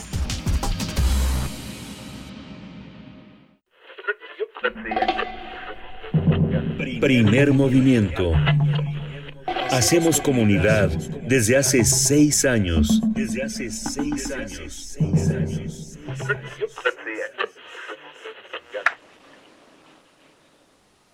Bienvenidos, bienvenidas. Estamos en primer movimiento festejando nuestro sexto aniversario junto con todos ustedes allá afuera que nos hacen el favor de acompañarles, de acompañarles, de prender la radio, de sintonizar la radio pública universitaria. Es un privilegio llegar a estos seis años. Llegamos en condiciones adversas, todo el mundo en condiciones adversas y nosotros haciendo este esfuerzo también, pero con mucho gusto, con mucho ánimo de estar aquí cada mañana acompañándoles, no solamente a quienes se eh, enlazan, a quienes están eh, sintonizando el 96.1 de FM, el 860 de AM, que hay una eh, audiencia fiel de hace muchísimos años, décadas, podríamos decir, en el 860 de la AM, pero también, también a los que hacen comunidad en las radios universitarias, es el caso de la Radio Nicolaita, con quien nos enlazamos durante esta hora, Radio Nicolaita, llegamos así hasta Morelia y es todo un placer. Si ustedes nos escuchan desde Morelia, o desde donde sea que nos estén escuchando, pues están nuestras redes sociales para que podamos conversar, para que podamos eh, pues dar nuestros comentarios sobre lo que significa la radio universitaria, la radio pública y este espacio pues que ha alojado a tantas y tantas voces con el afán de tener un pensamiento crítico, pero también humanista, también empático con el entorno social eh, con el entorno natural, incluso es un elemento muy importante para primer movimiento, pues dar, dar voz a todo lo que tiene que ver con eh, el ecosistema, con las investigaciones y las reflexiones en torno a la vida natural. En fin, estamos en estos micrófonos. Miguel Ángel Quemain, muy buenos días, ¿cómo estás? Hola, Berenice Camacho, buenos días, buenos días a todos nuestros radioescuchas. Gracias por acompañarnos en este sexto aniversario. Quienes no están aquí, pues muchas gracias por sus felicitaciones, sus saludos desde el fin de semana. Muchas gracias por acompañarnos durante todo este tiempo, por su fidelidad, que es la fidelidad a una idea, una idea de la radio, una idea de la radio universitaria que nos acompaña, que somos responsables de nuestras opiniones, pero también representamos en mucho a la universidad, somos universitarios, nos hemos formado en esta gran casa de estudios que ahora está pues ranqueada en el, en, el, orbe mundial como una de las mejores universidades del mundo, que eso es muy importante, no en ese sentido de la competencia lineal, vertical, comercial, sino en el sentido de que tenemos una comunidad científica, una que, que forma parte de todos los procesos del mundo globales en los que la opinión de la universidad es una opinión que cuenta. La dirección del mundo también tiene una dirección que viene también en, un, en una parte de nuestra universidad y estamos muy orgullosos de eso, Berenice Camacho. Por supuesto, y bueno, siempre el elemento más importante es la audiencia, todos ustedes allá afuera, y nos están escribiendo mucho en redes sociales, nos dan las felicitaciones por estos seis años. Está Selene Velázquez, que me acaba de hacer el día con, esta, eh, con este comentario. Dice que lleva la mitad de esos seis años escuchando a diario y que gracias a Primer Movimiento ahora le gusta la poesía. Ya con eso, ya con eso me emocionas muchísimo, Selene. Dice, y me emociono con el teatro, con el radioteatro de cada viernes. Gracias por este espacio. Nos manda abrazos desde el noreste, desde Monterrey. Selene, no sabía que eras de Monterrey. Pues un abrazo hasta allá. Flechador del Sol también está por acá y me invita a bailar. Eh, me pone por aquí el enlace de una canción, no lo puedo abrir, abrir ahorita al aire, pero como no, no se niega una, una buena bailada y menos para festejar. Flechador del Sol, Refrancito también está por acá, agradece las participaciones de Pablo Romo, eh, Miguel Ángel Gemirán siempre, siempre presente, también Francisco Rodríguez dice felicidades a todo el equipo de Primer Movimiento en Radio UNAM, su sexto aniversario, abrazos a los que están al aire, nos menciona a nosotros y al resto del equipo y por supuesto a Benito Taibo también. Bueno, seguiremos dando los comentarios al aire, nos vamos ahora con nuestra nota nacional para hablar con, eh, bueno, vamos a hablar con Asheli Ramírez Hernández, ella es presidenta de la Comisión de Derechos Humanos de la Ciudad de México. Vamos a hablar de los centros penitenciarios aquí en la capital del país, su situación y las acciones frente a la pandemia. Y después también tendremos una conversación interesante, Miguel Ángel. Sí, vamos a conversar con un poeta, un poeta mexicano que ha estado con nosotros hace unos días. Él es, eh, él es eh, Rojo Córdoba, él es poeta interdisciplinario, gestor cultural, ha hecho mucho para acercar a las personas, a los jóvenes a la poesía y vamos a conversar del poder de la poesía para crear lazos, para crear comunidad, para hacer comunidad. Por supuesto. Entonces eso para nuestra hora que ya avanza, 8 de la mañana con 8 minutos, vamos con nuestra nota nacional. Primer movimiento. Hacemos comunidad desde hace seis años. Nota nacional. A mediados de julio, la Ciudad de México se convirtió en la entidad federativa con el mayor número de personas privadas de la libertad, con contagios acumulados al registrar más de mil casos y superando las 50 muertes por COVID-19 en los 13 centros penitenciarios de la capital. Las cifras dadas a conocer por la exsecretaria de Gobierno, Rosa Isela Rodríguez, de, eh, acuerdo eh, a diversas organizaciones de la sociedad civil, solo evidenciaron, eh, evidenciaron la opacidad en la que las autoridades mantuvieron la información, pues tan solo dos días antes de brindar estos datos se tenía conocimiento solo del de 76 contagios y 5 muertes. Las organizaciones también cuestionaron la falta de seriedad y transparencia por parte de esa dependencia y de la Comisión Nacional de Derechos Humanos, que ese mismo mes publicó un informe especial sobre centros penitenciarios y el COVID-19, pero nunca mencionó contagios y muertes. Desde el 16 de marzo, el sistema penitenciario, junto con la Secretaría de Salud, implementó el protocolo de atención ante la COVID-19 a fin de salvaguardar el derecho fundamental a la salud. Entre las medidas implementadas para las visitas en los centros penitenciarios se encuentran las videollamadas.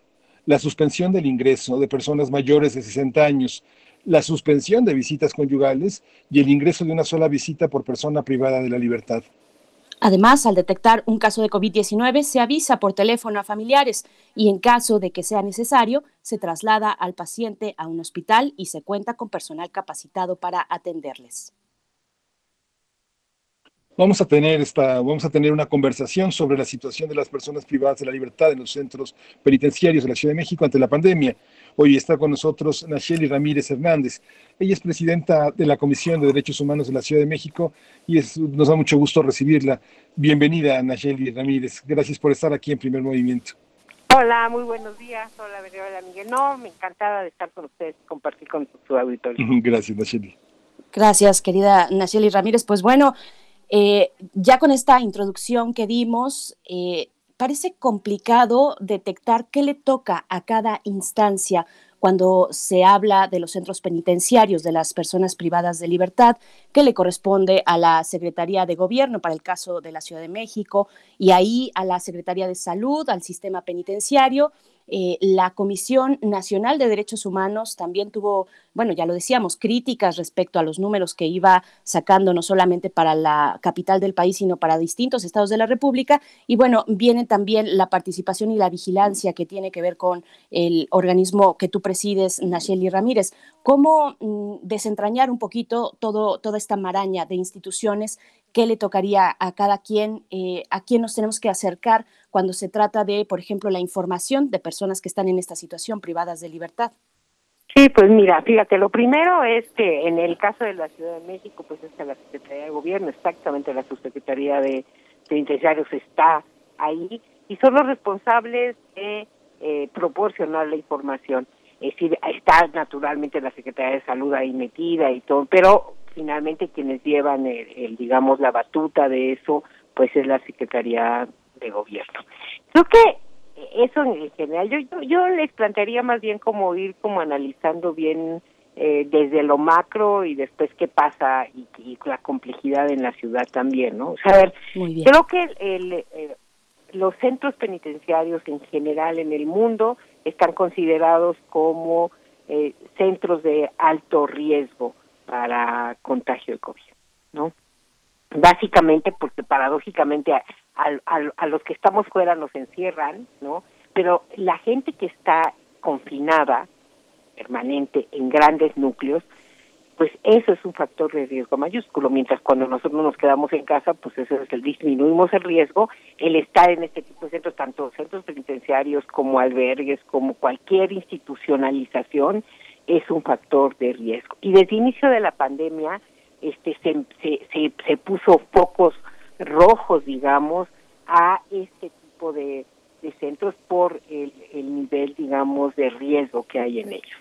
Creo que eh, en ese contexto hay que hay que eh, plantear y hay que, digamos, valorar qué ha venido pasando, por lo menos en la ciudad, alrededor de esto. De entrada, eh, ya eso te complejiza, te complejiza además también, eh, digamos, el, el, la, el flujo de información, digamos, el tener muchísima información por fuera también eh, da mucha angustia para quienes están adentro y para quienes están afuera, sobre todo, que si empiezan a escuchar eh, muchísima información que no esté dada con responsabilidad, también puedes provocar lo mismo que también, eh, digamos, estaba señalado desde el inicio de la pandemia, porque eh, tú tienes ahí también que controlar las situaciones para que no se desborden. Sabemos y ustedes eh, lo, lo, lo, monitorearon desde siempre eh, en muchos países del mundo, aunado con el asunto de, de sanidad, estaba, eh, digamos, hubo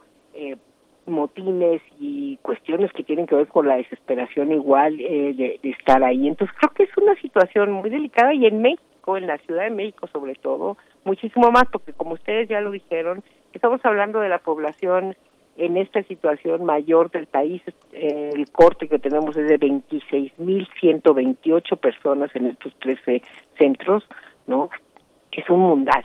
o sea, es un, es un, es, es un eh, digamos, es una ciudad entera en, en este tipo de, de confinamiento.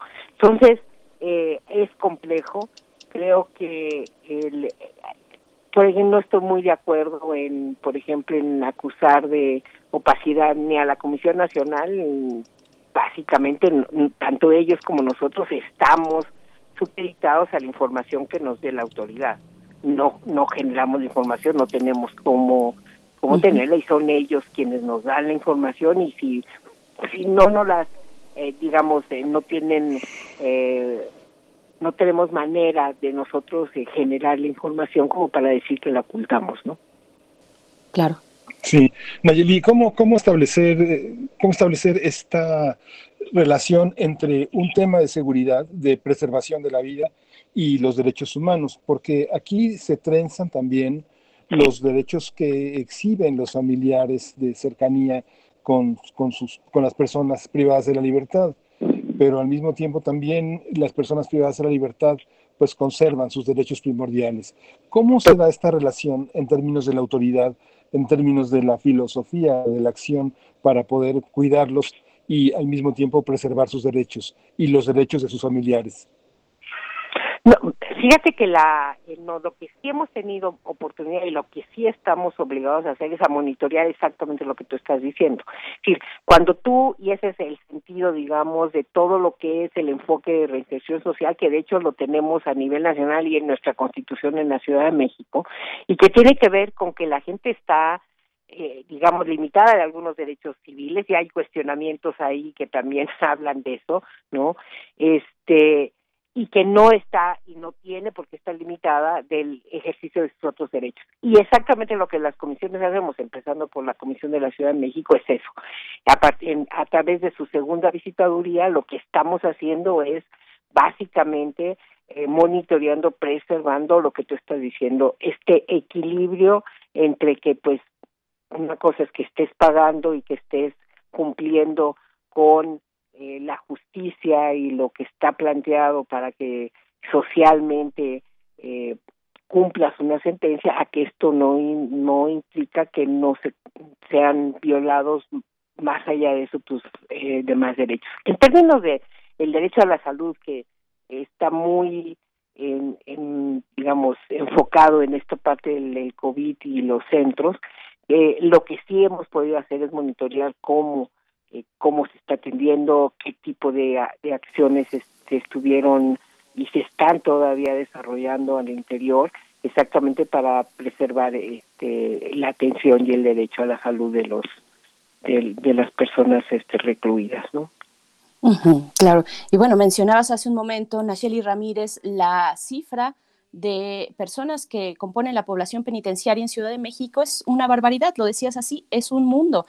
Y, dentro de ese mundo hay diversos perfiles.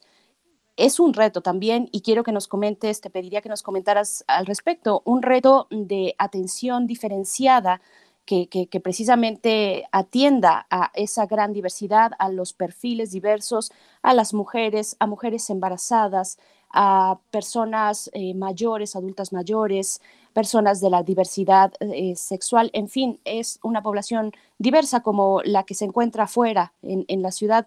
¿Cuáles son los retos para una comisión como la que presides para atender precisamente en tiempos de pandemia pues esta, esta gran cantidad de perfiles?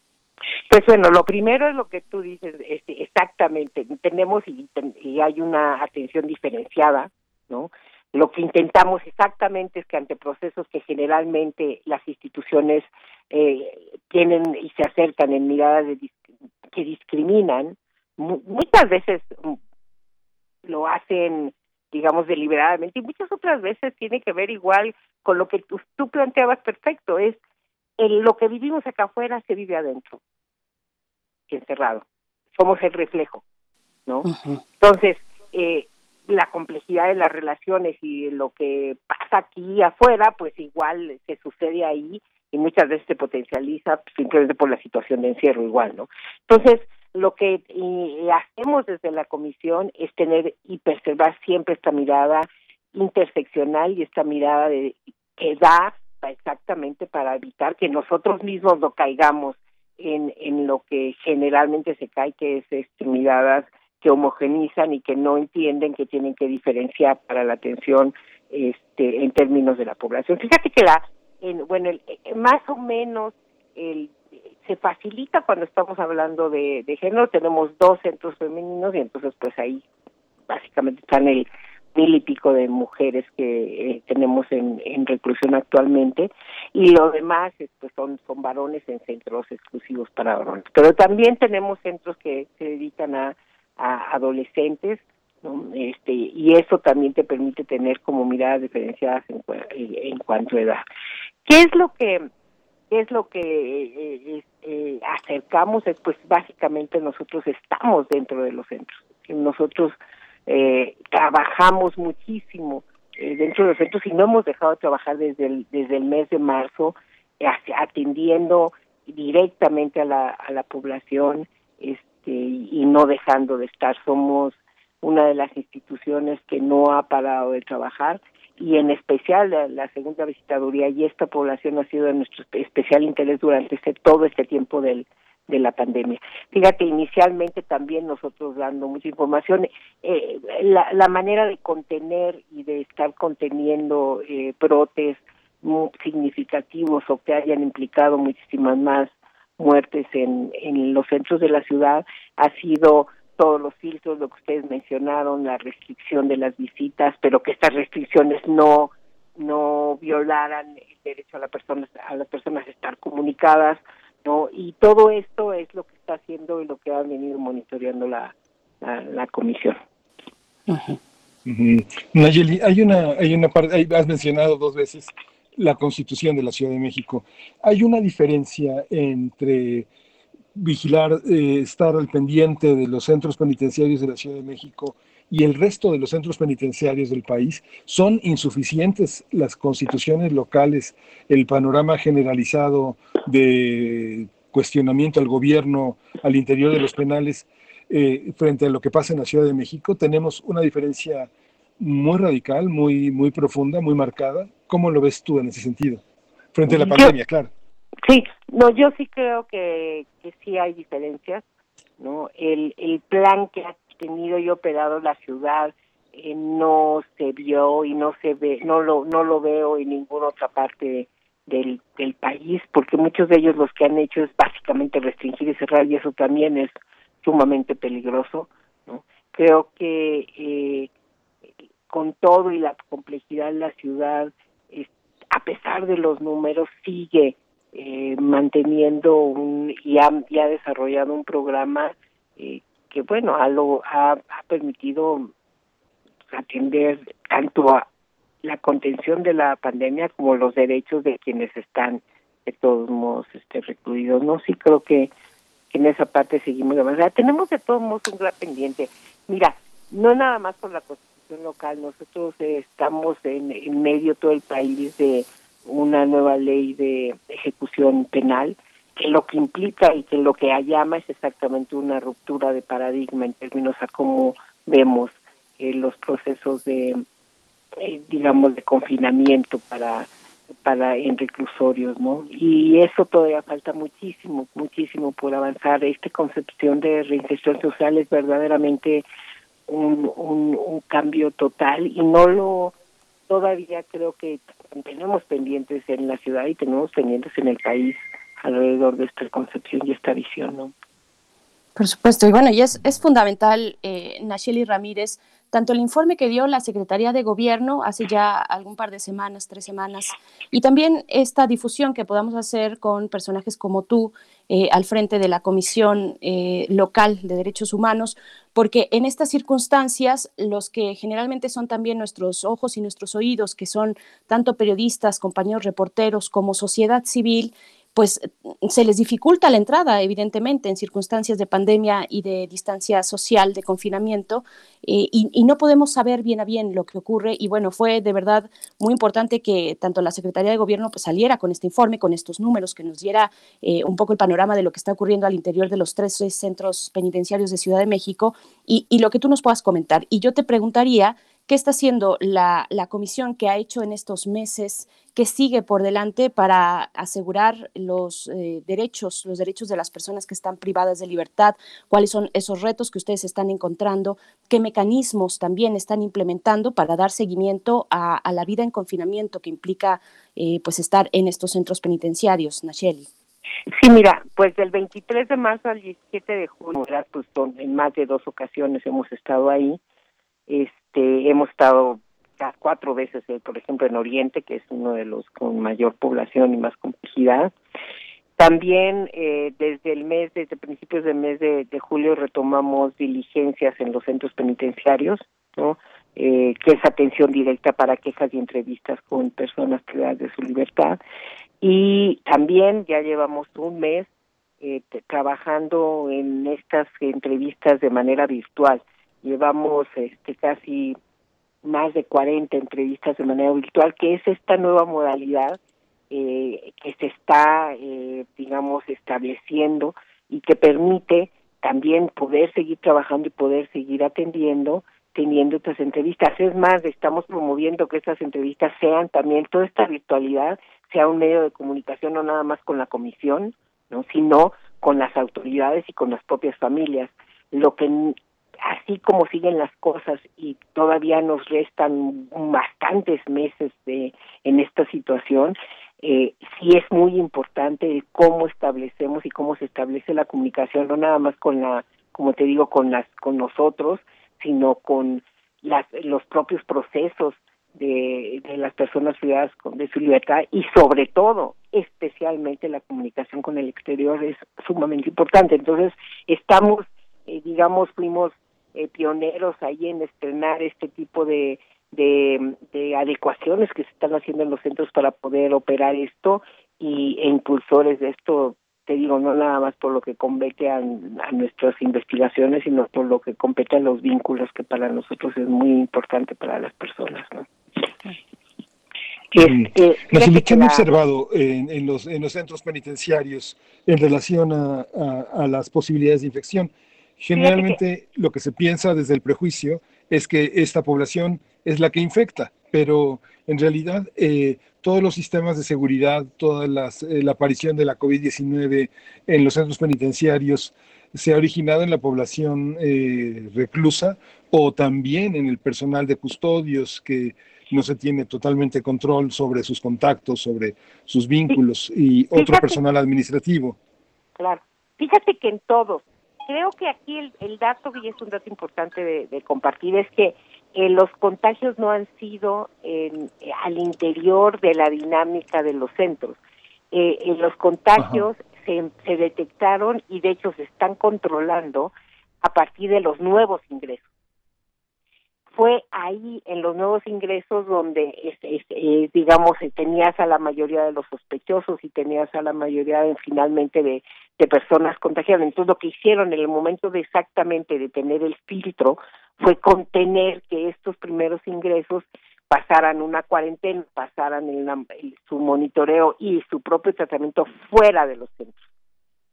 Porque si no estaríamos hablando de otra cosa este, acuérdense que estamos hablando de esas cifras, estaremos hablando de una crisis al interior de los de los centros y no la hay porque la dinámica fue al, ingreso. Entonces el control y, la mayor el mayor foco fue exactamente en, en las personas que recién ingresaban y ahí empezaron a detectar los primeros casos positivos ese es un, dato muy interesante, el que nos compartes. No necesariamente fue, bueno, la restricción de, la visita de familiares eh, se tuvo desde prácticamente desde un inicio, según, según entendemos esto que nos comentas, y entonces los contagios se dieron a partir de las personas privadas de libertad de nuevo ingreso a los centros penitenciarios, es, lo que nos diciendo. Con este tipo de filtros sumado a lo demás pudieron controlar y de hecho lo están, lo, lo siguen haciendo ahorita, este con los mismos procedimientos. Estamos hablando de que, digamos, el control de visitas, el, el, que, el que sean espaciadas, el que no puedan ingresar personas mayores, que no vayan niños y todo, la restricción a visitas este,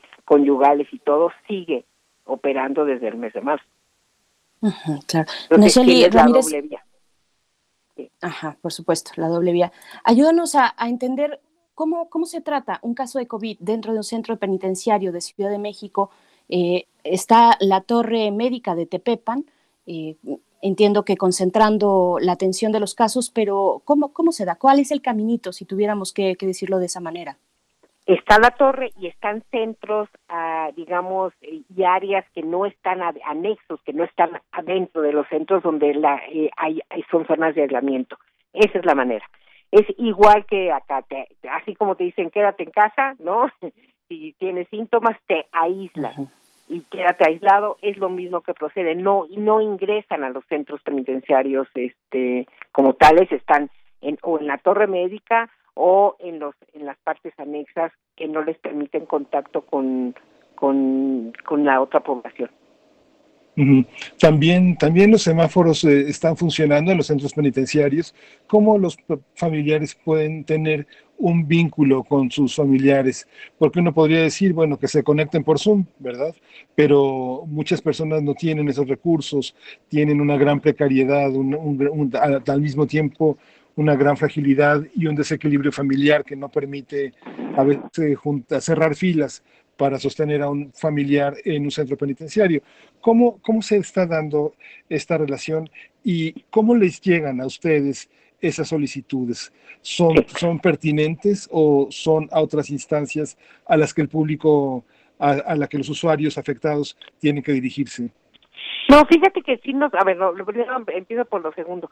Eh, seguimos recibiendo eh, muchísimas, digamos, las quejas se siguen siguen llegando a la comisión porque además pueden llegar por teléfono, nos pueden acceder por vía electrónica, entonces y nosotros estamos yendo, entonces eh, por cualquiera de las vías nosotros seguimos teniendo recepción digamos de servicios y dudas de los de nuestros peticionarios en en esa parte digamos sigue sigue constante y seguirá no esa distancia y, y, generalmente también están muy acostumbrados igual a tener el teléfono, acceder y hablar a, la comisión y nosotros atenderlos.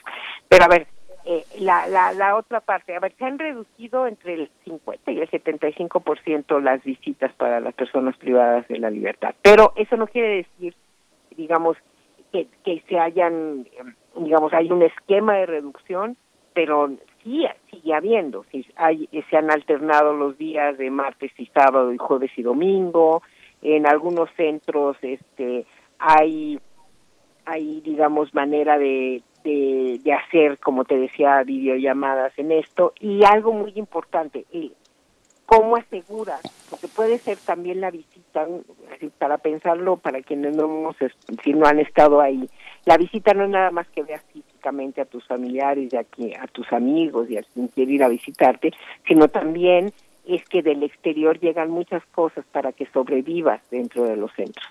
De entrada hasta la comida, ¿no? Eh, o la comida que te gusta, ¿no? Entonces, lo que hemos estado, y eso sí lo ha monitoreado la comisión desde el primer día, es que los flujos, digamos, de, de que tú puedes llegar y dices, bueno, no me dejan entrar todos los días, pero quiero eh, dejar pues la comida del, este, de estos tres, cuatro días para, para mi familiar, que esta comida sí le llegue al familiar, que lo que le están mandando de afuera, que su ropa, que lo que necesite, le llegue a los, a, a, los, a, las personas privadas de su libertad, y eso sí lo ha estado monitoreando la, la, la comisión, ha estado fluyendo, se redujo físicamente el contacto, pero este otro tipo de contactos que de repente no vemos, este tenía, tienen que permanecer porque también eh, forman parte de pues de la sobrevivencia de las personas privadas de su libertad de, este dentro de los centros porque no nada más es, el contacto físico. Y ahí la comisión estaba monitoreando que esto se lleve a cabo de manera adecuada. Ahora Ramírez sí sí adelante. sí nada más un poco como decir es es pensarnos y vuelvo a lo que tú decías desde al principio es decir, eh, es un es nuestro mundo adentro. Entonces, eh, pensemos que nosotros todos hemos tenido que dejar cosas, ¿no? Eh, para nosotros salir, para todo lo demás. Igual para, para las personas que de su libertad, pues esta pandemia ha implicado el dejar cosas. Este, como puede ser exactamente no estar viendo todos los días de la semana a, sus familiares y, y, y pues lo que aquí se intenta es que esto sea lo menos, eh, digamos, eh, lo menos impactante eh, posible. Pero al igual que como tú lo, Miguel lo decía, hay, hay, puede haber depresión y puede haber lo mismo que tenemos acá, acá ¿no? una crisis de salud mental, pues también la están viviendo las personas privadas de su libertad con este confinamiento, doble confinamiento para ellos, ¿no? Claro, Nacheli Ramírez, presidenta de la Comisión de Derechos Humanos de la Ciudad de México, yo te pediría ya por último, la verdad nos quedan muy poquitos minutos, un par, tres minutos, pero para que nos hables en la totalidad de las actividades de la comisión que tú presides, pues cuáles, cómo están proyectando su quehacer cotidiano para eh, en este ambiente de pandemia, para seguir realizando su trabajo, en, no solamente en esta segunda visitaduría que tiene que ver con las personas privadas de libertad, sino en todas las demás, en las cinco y en todas las áreas que tiene la comisión, cómo, cómo proyecta en este momento.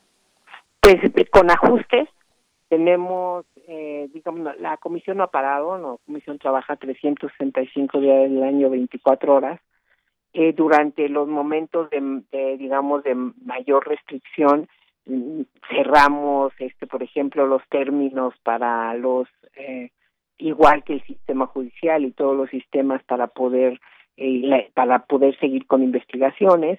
Pero ahorita igual que como todos que estamos regresando a la nueva normalidad con estas nuevas, eh, digamos, características, lo está haciendo la comisión. De, durante más de dos meses hicimos adecuaciones desde físicas hasta que tienen que ver con las dinámicas este, adentro de la comisión. Estamos trabajando con turnos, no todavía no al todos estamos trabajando, pero no todos al mismo tiempo, ni todas al mismo tiempo, y estamos escalonando eso, pero ahorita estamos totalmente abiertos, todavía promoviendo que las las personas que quieran lo hagan vía remota, pero también en lo podemos atender ahí, tenemos ciclos sanitarios, esperamos este digamos que podamos de esa manera seguir dando lo que nosotros consideramos que es un servicio prioritario para para la ciudad y el país y es la defensa de los derechos humanos de las personas. Entonces, en esa lógica vamos, así que cuidándonos y haciendo nuestro trabajo de cuidar a los demás. Por supuesto. Bien, pues Nacheli Ramírez, eh, qué gusto platicar contigo. Vamos a estar siguiendo de cerca, como lo hemos hecho eh, siempre, el trabajo de la Comisión Local de la Capital. Te agradecemos mucho, te mandamos un fuerte abrazo. No, un fuerte abrazo a los dos. Y ya les dije desde hace no sé cuánto, invíteme más seguido, nada más me invitan cada tres meses, así no se puede. y muchas gracias, cuídense mucho. Gracias. Le vamos a tomar la palabra, claro que sí. Hasta luego. Exactamente. Hasta luego. Bien, pues son las 8 con 38 minutos de la mañana en este día de aniversario para Primer Movimiento, martes 4 de agosto. Vamos con música. Les recuerdo que la música, todas las eh, decisiones musicales que nos ha puesto la producción para esta mañana, pues tienen que ver con estos seis años. Algunas bandas que estuvieron participando en vivo, en cabina, cuando se podía, cuando teníamos otra normalidad, la normalidad normal. Pues es el caso de Salta para atrás, Cumbia Loop es lo que vamos a escuchar. Ellos estuvieron el año pasado desde la sala Julián Carrillo, cómo se extraña, ya me voy a poner nostálgica, pero cómo se extrañan los eventos, tanto de teatro como de música, charlas en la sala Julián Carrillo, que, todos apreciamos, tanto los que participamos en esta radio universitaria, audiencias y también eh, pues las personas que hacemos la radio. Extrañamos mucho esa sala. Vamos a escuchar esto de Cumbia, que es Cumbia Loop de Salta para atrás. Vamos.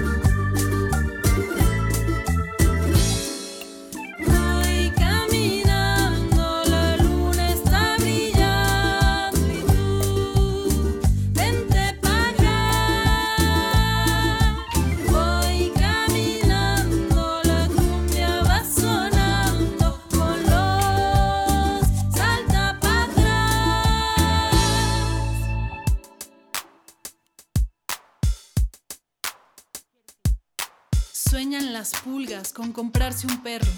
Y sueñan los nadies con salir de pobres. Que algún mágico día llueva de pronto la buena suerte. Que llueva cántaros la buena suerte. Pero la buena suerte no llueve ayer, ni hoy, ni mañana, ni nunca. Ni en lloviznita cae del cielo la buena suerte, por mucho que los nadies la llamen, y aunque les pique la mano izquierda, o se levanten con el pie derecho, o empiecen el año cambiando de escoba. Los nadies, los hijos de nadie, los dueños de nada, los nadies, los ningunos, los ninguneados, corriendo la liebre, muriendo la vida, jodidos, rejodidos que no son, aunque sean, que no hablan idiomas, sino dialectos, que no hacen arte, sino artesanía, que no practican cultura, sino folclore, que no son seres humanos, sino recursos humanos, que no tienen cara, sino brazos, que no tienen nombre, sino número, que no figuran en la historia universal, sino en la crónica roja de la prensa local. Los nadies, que cuestan menos que la bala que los mata.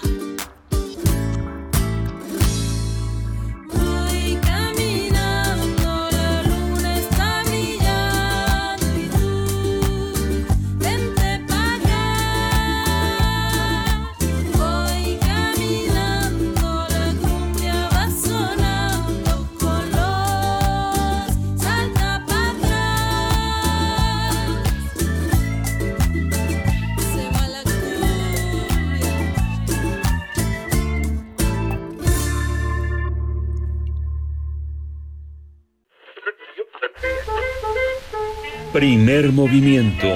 Festeja seis años al aire y la radio 100. Escríbenos en redes cómo ha sido tu vida con la radio.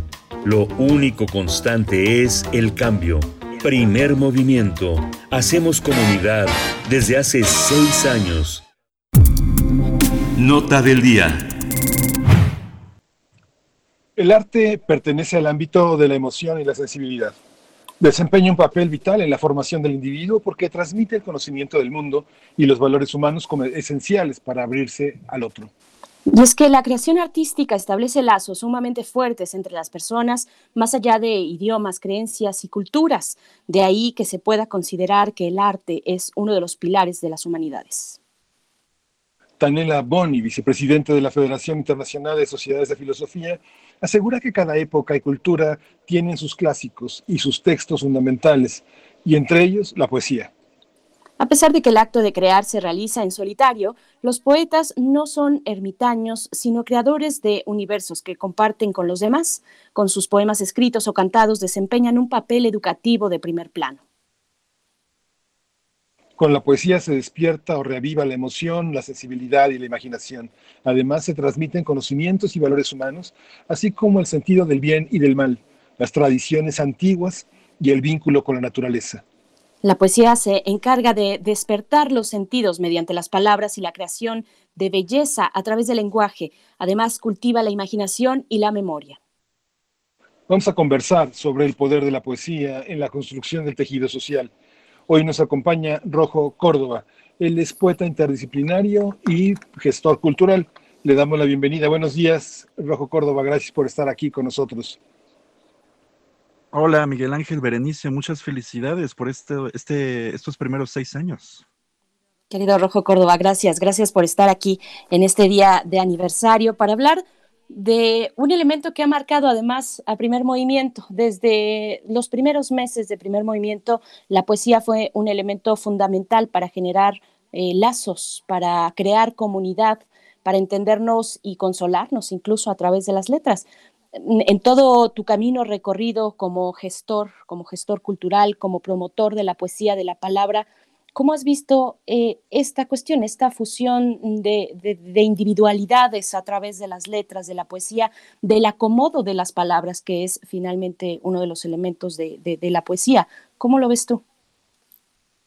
Pues eh, relacionándonos así entre poesía, dejando la poesía solita, digamos, es eh, muy importante ¿cómo te puedo decir? Todo el asunto de mm, la escucha, ¿no? Inclusive la escucha no solo si no, si no puedes escuchar, esto se escucha extraño, pero me refiero como al, al diálogo, como a, porque bueno, yo estudié letras hispánicas en la UNAM, eh, ahí en Filos, y poco a poco me di cuenta de un talón de Aquiles de mi, de mi hermosa alma mater, que es este, se cerraba muchísimo, era como un claustro eh, del que pocos podían entrar y pocos podían salir. Y este, eso em, generaba mucho tipo de letras muy, em, eh, a veces autista, ¿no? Que parecería que no generaba ningún tipo de puentes con la realidad. Y ahí viene el, el debate eterno, ¿no? El arte tiene que generar puentes o puede ser eh, totalmente aislado. Y hay los dos, este, los dos tipos de creadores, ¿no? O sea, gente que se queda en su cuarto y escribe y hace maravillosas obras, y gente que eh, sale a ensuciarse las manos y eh, comienza un diálogo con la comunidad, ¿no? Entonces, digamos que en mi carrera siempre ha habido ese, esa toma y daca, ¿no? O sea, siempre como un un diálogo en el sentido más original, la tesis y la antítesis, siempre por decir sí poesía, no poesía, y la poesía adentro eh, consultándose a sí misma por ser o no ser en el momento del diálogo con la gente, por el diálogo en el camión, por el diálogo en la sex shop, afuera de la rosticería, porque es muy distinto, ¿eh? Una cosa, una cosa es el, el poeta Em, ahí en el aula magna de Filos y otro el poeta ahí en Metro Observatorio. Entonces, son este mm, son, son diálogos necesarios que oxigenan a la poesía. Claro. Y para oxigenar la poesía, esta mañana una de nuestras más fieles radioescuchas, una profesora, parte de esta universidad, Mayra Elizondo, nos tiene una propuesta esta mañana, una propuesta poética. Vamos a escucharla. Muy buenos días, queridos colaboradores y radioescuchas de Primer Movimiento. El día de hoy que estamos tan contentos festejando el sexto aniversario del programa, quiero compartir con ustedes un poema del poeta sinaloense Alfredo Espinosa Quintero, quien nació en 1969 y que estudió lengua y literatura hispánicas en la Facultad de Filosofía y Letras de la UNAM. Elegí este poema porque me gusta mucho y porque uno de los conceptos en los que está basado el cometido de primer movimiento es en hacer comunidad, pero asumiendo como valores esenciales la diversidad de formas de pensar, la diversidad de formas de ser y la diversidad de formas de ver el mundo. Y bueno, también lo elegí por ser este mes de agosto la época de lluvia en la que primer movimiento cumple años y ser la época en la que aparecen los caracoles. Qué chido que los caracoles lleven consigo su propio domicilio, su dirección y se encuentren. Y puedan a conformidad ser vecinos o amarse y juntar sus casas, reunirlas como quien echa otro piso a su casa y compartir el enorme jardín que ha de ser una hoja, la perfecta escalera de condominios que ha de ser un tallo, una hora alta. Qué chido que dos caracoles se encuentren, que después de años hojas de años ramas, de años banquetas húmedas y macetas, qué chido que dos caracoles se encuentren y puedan ser varones y puedan no serlo. Qué chido que a un caracol esas cosas no le importen. Ah, qué, qué, delicia escuchar a Mayra Elizondo. Todos los días la escuchamos, pero en este ámbito, pues es tan vital, tan fresco. Eh, que justamente es parte del terreno en el que tú vives, Rojo. Hay, una, hay un aspecto que tiene que ver con los grandes poetas cronistas. Entre nuestros grandes poetas cronistas, pues está José Emilio Pacheco, que ha dado testimonio tanto de la desgracia como de la bonanza. ¿Cómo entender esta necesidad que muchos jóvenes con los que tú estás en contacto tienen de expresar a través de la poesía lo que están viviendo? ¿Es una vía eh, viable? ¿O es la crónica? Claro. ¿O es el diario? ¿O cómo funciona la poesía? Sí, es verdad esto que, dices. Es bien interesante. Ahorita, em, El primer slam de poesía, la primera congregación de poesía que yo organicé fue por ahí del, eh, del 2007, una onda así, en un festival interdisciplinario y desde ese momento hasta ahora me doy cuenta que el expresar la palabra, expresar lo que tú sientes, te salva, te salva de todos los demonios. No es que resuelva todos los problemas, pero empiezas a dialogar con tus demonios. Y eso conecta totalmente con todas las generaciones, a pesar de los videojuegos, a pesar de las redes sociales. Eh, la poesía y la literatura eh, son invencibles y son tan agua que se van adaptando a todos los medios circundantes y tecnologías. Entonces, siempre la palabra cuando expresa va a llegar al corazón puede llegar al corazón y te puede hacer emocionarte totalmente, ¿no? Claro, aquí ya depende de todo el asunto, pero eh, por ejemplo, yo al estar en contacto con eh, poetas nacidos en los 80, en los 90 y en los 2000, te puedo decir que es un acto curativo el que las generaciones se escuchen a sí mismos, porque es como una especie de espejo, de eco curativo, y el estar siendo espejos de su realidad no solo los hace uh, autodefinirse, sino también uh, definir un acto de hermandad, ¿no? Así de yo estoy viendo esto en Chimalhuacán, yo estoy viendo esto en la Condesa, yo estoy viendo esto en la Roma, yo estoy viendo esto durante el sismo, yo estoy viendo esto descubriendo mi sexualidad, yo estoy viendo esto mientras están matándonos a, a nosotros. Se vuelve un acto de de independencia, pero de autoafirmación. Y de ahí viene la emoción con la que la juventud se relaciona cronicando sus días. Y eso es muy importante porque, o sea, estamos hablando del maestro José Emilio Pacheco, pero al menos este, los eventos que organizo, que se llaman slams de poesía, se tratan de, de democratizar la palabra. O sea, este micrófono es para el Premio Nacional de Poesía, pero también para el chavo que se sube a rapear al microbús. Y eso también es muy importante y le falta mucho a mi facultad de filosofía, le falta mucho a la literatura mexicana. Es muy orgullosa, es muy caciquil. Y este, yo estos 15 años de carrera que llevo en las letras, siempre me ha interesado abrir puertas y abrir micrófonos, porque de esa manera, una vez más, se oxigenan las letras. Y por cierto, me acabo de dar cuenta que el primer movimiento este, es Leo y también yo voy a cumplir años dentro de poco. Entonces, eh, un placer, mis estimados leoncitos. A ver qué, qué nos depara nuestra carta astral también. qué, qué, qué, buen, qué buen comentario, Rojo. Muchas gracias por hacerlo. Bueno, tanto que decir. Yo nada más un comentario que ahora que eh, eh, que escuchábamos a Mayra Elizondo, una de nuestras radioescuchas, eh, pues muy fieles y siempre muy participativa, sobre todo en redes sociales, escuchar su voz da un brillo distinto, nos, nos da la capacidad de captar otras cosas y, también la poesía se ha reinventado en, en sus formatos, las nuevas generaciones están empujando mucho sin reparos sin, miedo a la poesía y a la palabra en sus distintas versiones. Ahí el Museo del Chopo, la Casa del Lago, pues han hecho un trabajo fundamental. ¿Qué dirías de las barreras que faltan por romper todavía y de estas generaciones que básicamente no tienen miedo a romperlas, Rojo? Claro, es un gran momento. Ahorita la pandemia nos acaba de romper todos los parámetros, ¿no? Ahorita ya no existen las certezas. La pandemia llegó y las destruyó. Entonces estamos en una incertidumbre y eso es muy bueno y es muy malo. Es muy bueno porque ya las cosas han cambiado para siempre y es muy malo porque ya las cosas cambiaron para siempre.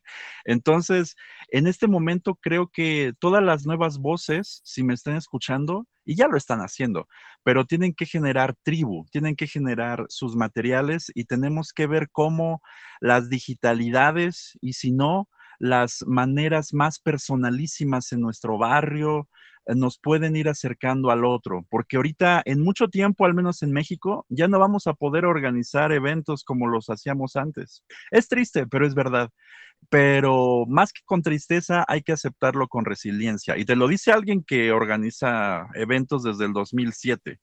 Tenemos que ver cómo nos podemos ir reuniendo ahora. Tenemos que ver esa oxitocina y esa, esos neurotransmisores que nos genera escuchar un poema que nos llega, se sienten igual cuando uno está en vivo que cuando uno lo escucha en el video, ¿eh? O sea, ahí está, el neurotransmisor está ahí. Y viene un momento en el que la distancia nos va a tener que acercar. Entonces los jóvenes son expertos en hacer contacto a la distancia, si no pregúntale a todos los que entran a Twitch a jugar videojuegos, si no pregúntale a todos los que organizan asuntos por Zoom o las, videocharlas en Instagram. Entonces vienen momentos fundamentales en los que nos toca escucharlos. Imagínate, ahorita yo tengo aquí a, a un sobrino que tiene 7, 8 años, que está desesperado porque quiere ver a sus amiguitos en la escuela y no se va a poder en mucho tiempo. ¿No? ¿Cómo va a afectar eso en la psicología de nuestros niños, que son los próximos escritores?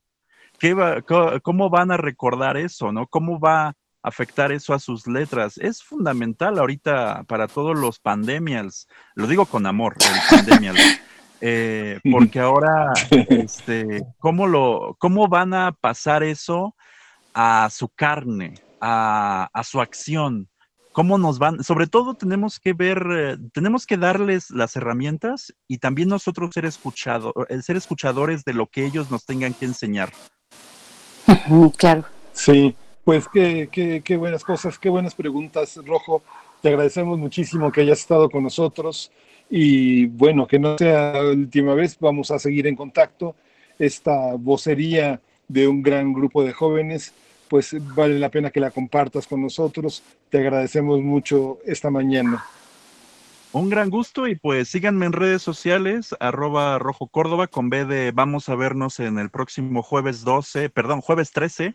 Tenemos un micrófono abierto virtual vía Zoom, ahí con los amigos del 77 y también un tallercito de poesía en voz alta vía Zoom a final del mes. Entonces, por si nos, quieres, nos quieren acompañar, pues acompáñenos ahí en redes sociales, arroba rojo Córdoba con B de qué maravilla verlos y escucharlos a la distancia, mis estimados leones.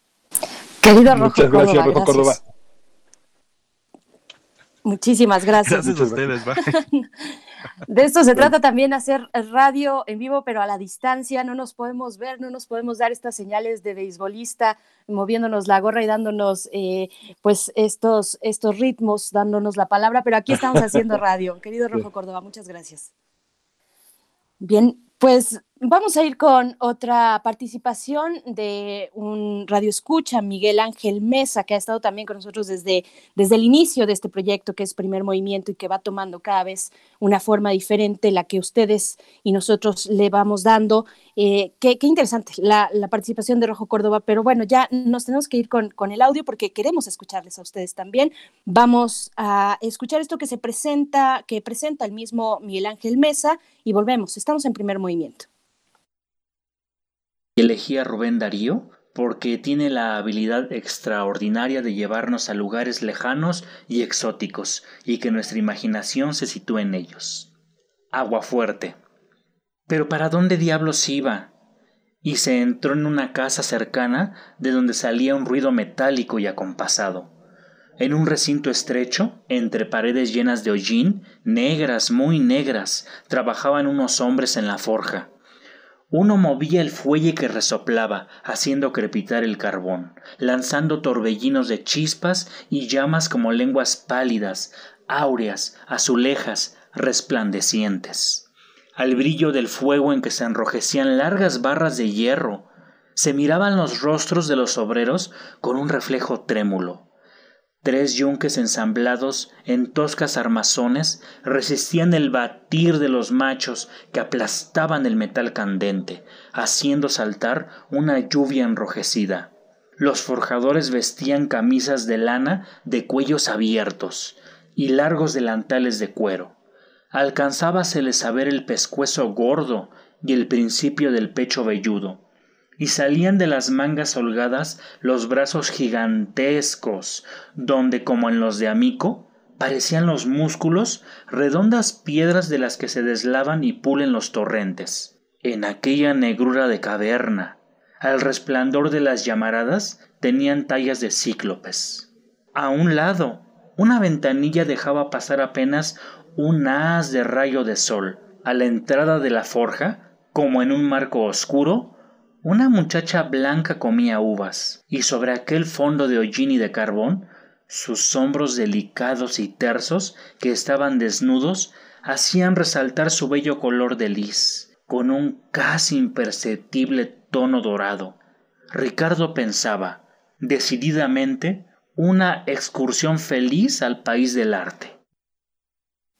Pues con la poesía, la poesía en la voz de Miguel Ángel Mesa, nos despedimos de esta segunda hora, nos despedimos de la radio Nicolaita. Nos dio la hora ya, nueve con uno, nos vamos al corte. Quédense aquí en primer movimiento, volvemos para la tercera hora. Primer movimiento. Hacemos comunidad desde hace seis años y contando. Maestro prevenido, vamos a grabar. Adelante.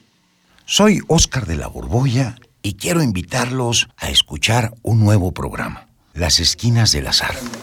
Óscar de la Borbolla. Sí, Juan, ¿qué estás? ¿Tú qué? estás haciendo aquí? Pues yo aquí trabajo. Juan, pues vengo a invitar a los radioescuchas de Radio UNAM a nuestro programa. ¿Nuestro? Es un espacio de diálogo para platicar de todo y en todos los lugares donde se puede platicar y a veces hasta donde no se puede o no se debe. Una producción de Radio UNAM y la Facultad de Estudios Superiores Agatlán. Las Esquinas del Azar. Todos los martes a las 10 de la mañana por el 96.1 de FM. Radio UNAM. Experiencia sonora. Hoy más que nunca me importa que mi vecina esté bien, que tú estés bien y que en tu casa estén bien. Hoy te saludo con la mirada para que mañana volvamos a abrazarnos como solo nosotros sabemos. Quiero que nos vaya bien. Tenemos más en común que diferencias. Hagamos lo que nos toca. Ayudémonos. Venzamos la adversidad una vez más. Infórmate y sigue las recomendaciones de las autoridades de salud. Para protegernos, contamos todas, contamos todos. INE.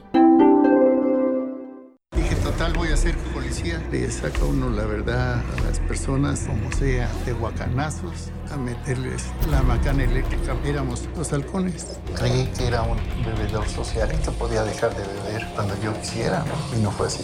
Perder familia, perder trabajo, tocar un fondo de sufrimiento muy cabrón, de esos delirios visuales, ver cómo me comía las arañas, los alacranes. En el mundo de las drogas no hay final feliz.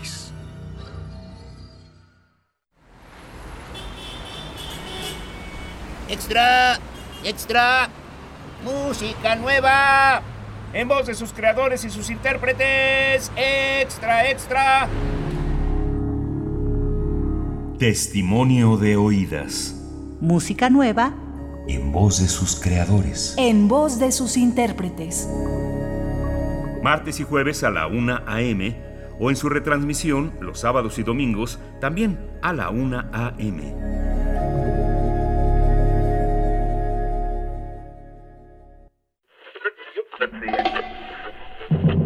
Primer movimiento.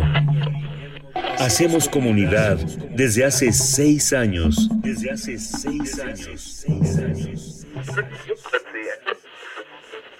Hola, buenos días. Ya estamos de regreso aquí en Primer Movimiento. Muy buenos días, Miguel Ángel Quemain. Pues sí, aquí seguimos para dar inicio a nuestra tercera hora, nuestra mesa del día en unos momentos más y también la poesía necesaria, el elemento fundamental yo creo que uno de los elementos que dan cohesión precisamente eh, y ritmo a, este e identidad a este programa, a este espacio.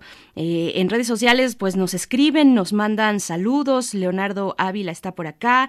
Eh, Miguel Ángel Gemirán, está Oscar Gutiérrez, dice, llevo, dice, no recuerdo cuánto llevo escuchando primer movimiento, pero aún me tocó escuchar a, a Benistófeles, a Benito Taibo, a, a, Luisa, a Juana Inés de Esa, en fin, a todos aquellos que iniciaron este proyecto y que muy generosamente nos han compartido, a los que le damos seguimiento, eh, pues este espacio que es de todos y de todas, porque es una radio pública, una radio universitaria, y pues es de verdad un privilegio estar aquí. También Abel Arevalo nos, nos, nos saluda, Eh, Martelena Valencia también hablando de poesía, pues acabamos de hablar con Rojo Córdoba y, él, decía, hablaba de las nuevas generaciones, de los muy pequeños que no pudieron ni despedirse de sus compañeros de escuela, que no pudieron cerrar el ciclo de manera presencial mostrando sus afectos para con sus compañeros y compañeras, pero me parece que dentro de los aprendizajes que tendrá esa generación es precisamente valorar la cercanía, la cercanía con los demás. Si algo positivo podemos ver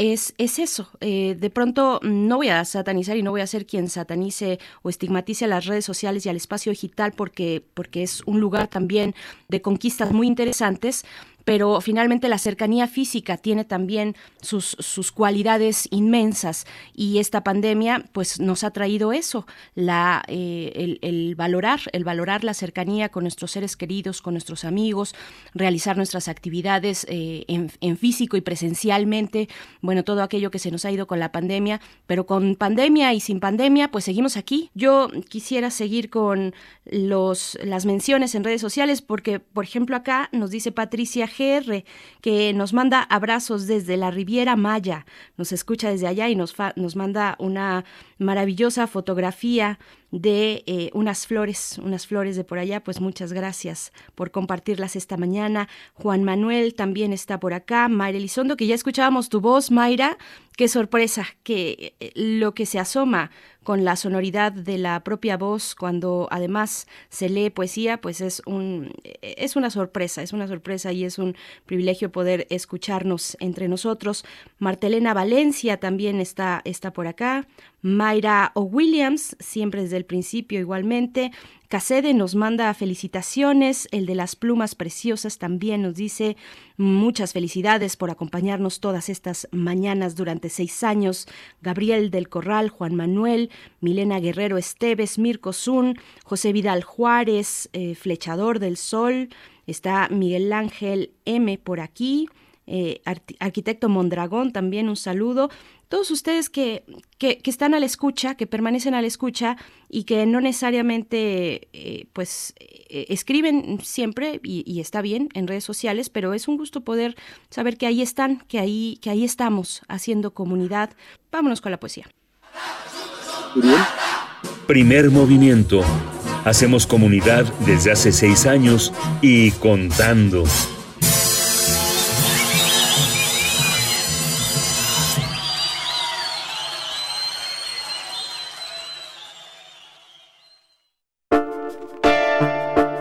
Es hora de Poesía Necesaria.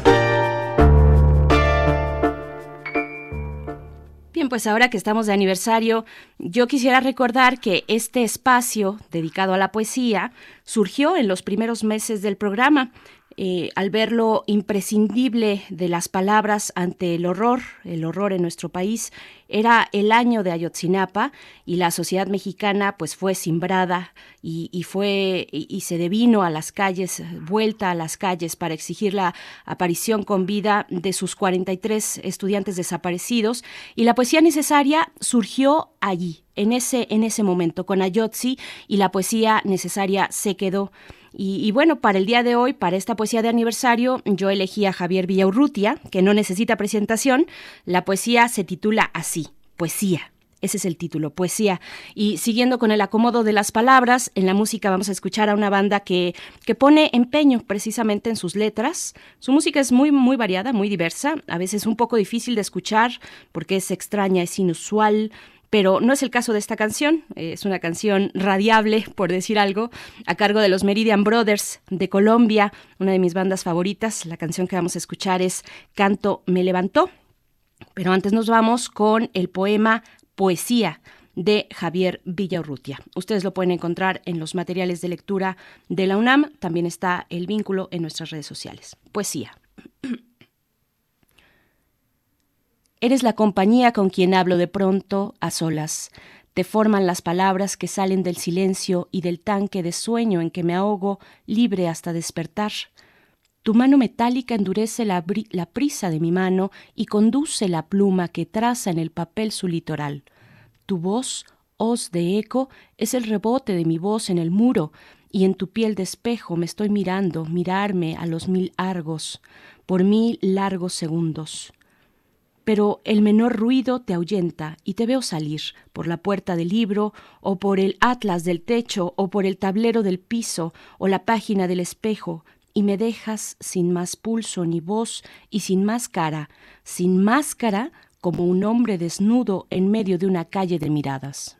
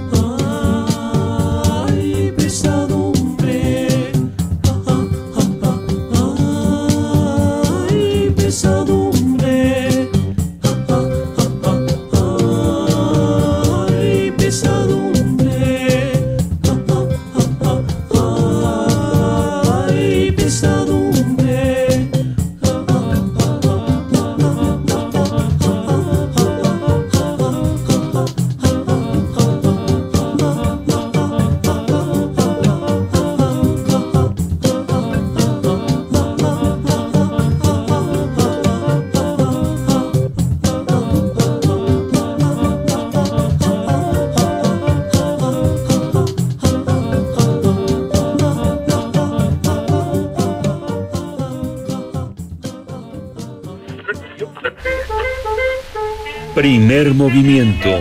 Festeja seis años al aire y la radio 100.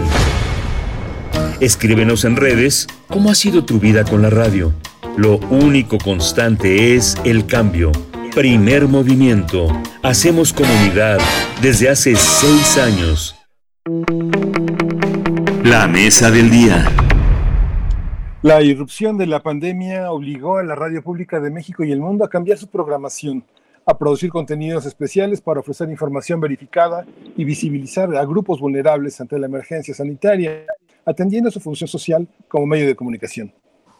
Con menos personal y en condiciones inéditas, la radio pública se ha reconfigurado para asumir un papel destacado ante la llegada y los efectos del coronavirus SARS-CoV-2, lo que ha provocado un incremento en su audiencia en los últimos meses. Pero no es la primera vez que la radio pública desempeña una labor social fundamental ante eventos inesperados. Usted recordará que los sismos de 1985 y en 2017 también demostraron la capacidad de los medios públicos para reinventarse y atender las necesidades más urgentes de la sociedad, de la población y de los grupos más vulnerables. Vamos a conversar esta mañana sobre la importancia de la radio pública ante la pandemia del coronavirus y nos acompañan dos eh, queridos personajes. Eh, vamos, vamos a dar primero la presentación de Hilda Saraí Gómez González, licenciada en Periodismo y Comunicación eh, colectiva por la UNAM, defensora de las audiencias de Guam Radio 94.1 FM en Ciudad de México. Hilda, muchas gracias por estar con nosotros esta mañana. Bienvenida a Primer Movimiento. Muchas gracias, Berenice. Muchas gracias, Miguel Ángel. Es un enorme gusto y un honor estar compartiendo con ustedes esta mañana a través de Radio UNAM. Gracias, gracias Hilda, gracias maestra Hilda Saray. Eh, está con nosotros también Daniel Martín Pena, él es presidente de la Red Internacional Universitaria de la RIU y es director de Radio Onda Campus de la Universidad de Extremadura, España, y es un gusto presentarlo a esta representación de las universidades, de muchísimas universidades que hacen radio también. Daniel Martín, gracias por estar con nosotros. Hola, muchas gracias. Buen día por allá. Para mí es un, placer que hayan, hayan acordado de, de mí y de la RIU para estar en, en este programa de primer movimiento, así que eh, y compartirlo además con una colega tan maravillosa como, como Hilda. Así que un placer eh, compartir este ratito con ustedes. Gracias, muchas gracias por estar aquí también, Daniel Martín Pena. Eh, pues yo les, les pediría un comentario, una reflexión. Hacemos énfasis en esta introducción sobre la radio pública y evidentemente la distinguimos en ese mismo momento de la radio comercial un poco para que quede claro, por qué es importante reforzar y remarcar que estamos hablando de una radio pública. Y ya después nos iremos eh, hacia los distintos momentos importantes y el papel que juega la radio pública en su papel social, digamos, o en su ámbito social, en, emergencias, pero también en buenos momentos. En fin, ¿qué, ¿qué decir de esto, maestra Hilda?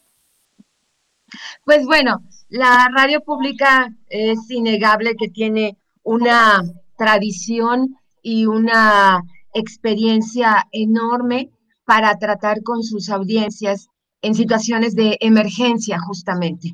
Creo que la historia de la radio pública en nuestro país, por su vocación de servicio y que esto la hermana con todas las radios públicas del mundo, tiene una perspectiva muy clara respecto a cuáles son sus compromisos, cuáles son sus formas de acercamiento, cuáles son sus formas de trato y cuál es el servicio específico en situaciones difíciles que debe prestar a todos sus escuchas. Desde esta perspectiva, yo creo que en este tiempo de pandemia, la radio pública ha realizado un papel, ha llevado a cabo un papel verdaderamente notable de acercamiento, de contención, de compañía, de dar información de mantenernos a los radioescuchas a salvo de las fake news y sobre todo estando ahí en todo momento. Creo que ese ha sido un papel muy, muy importante. Por supuesto. Daniel Martín Pena, una misma reflexión inicial. Bueno, yo mm, refrendo todas las palabras que ha, que ha suscrito Hilda porque la verdad es que el papel de, el papel de, la radio pública en este tiempo de pandemia, desde, desde que en el mes de febrero saltase todo esto aquí en Europa, ha sido fundamental. Eh, tenemos que tenemos que decir que aquí en España ha jugado un papel muy importante, pero yo también igualaría el papel que ha jugado la radio pública también la radio universitaria, porque sí que nos hemos dedicado mucho en la radio universitaria, igual que en la radio pública, a porque la verdad es que el papel de...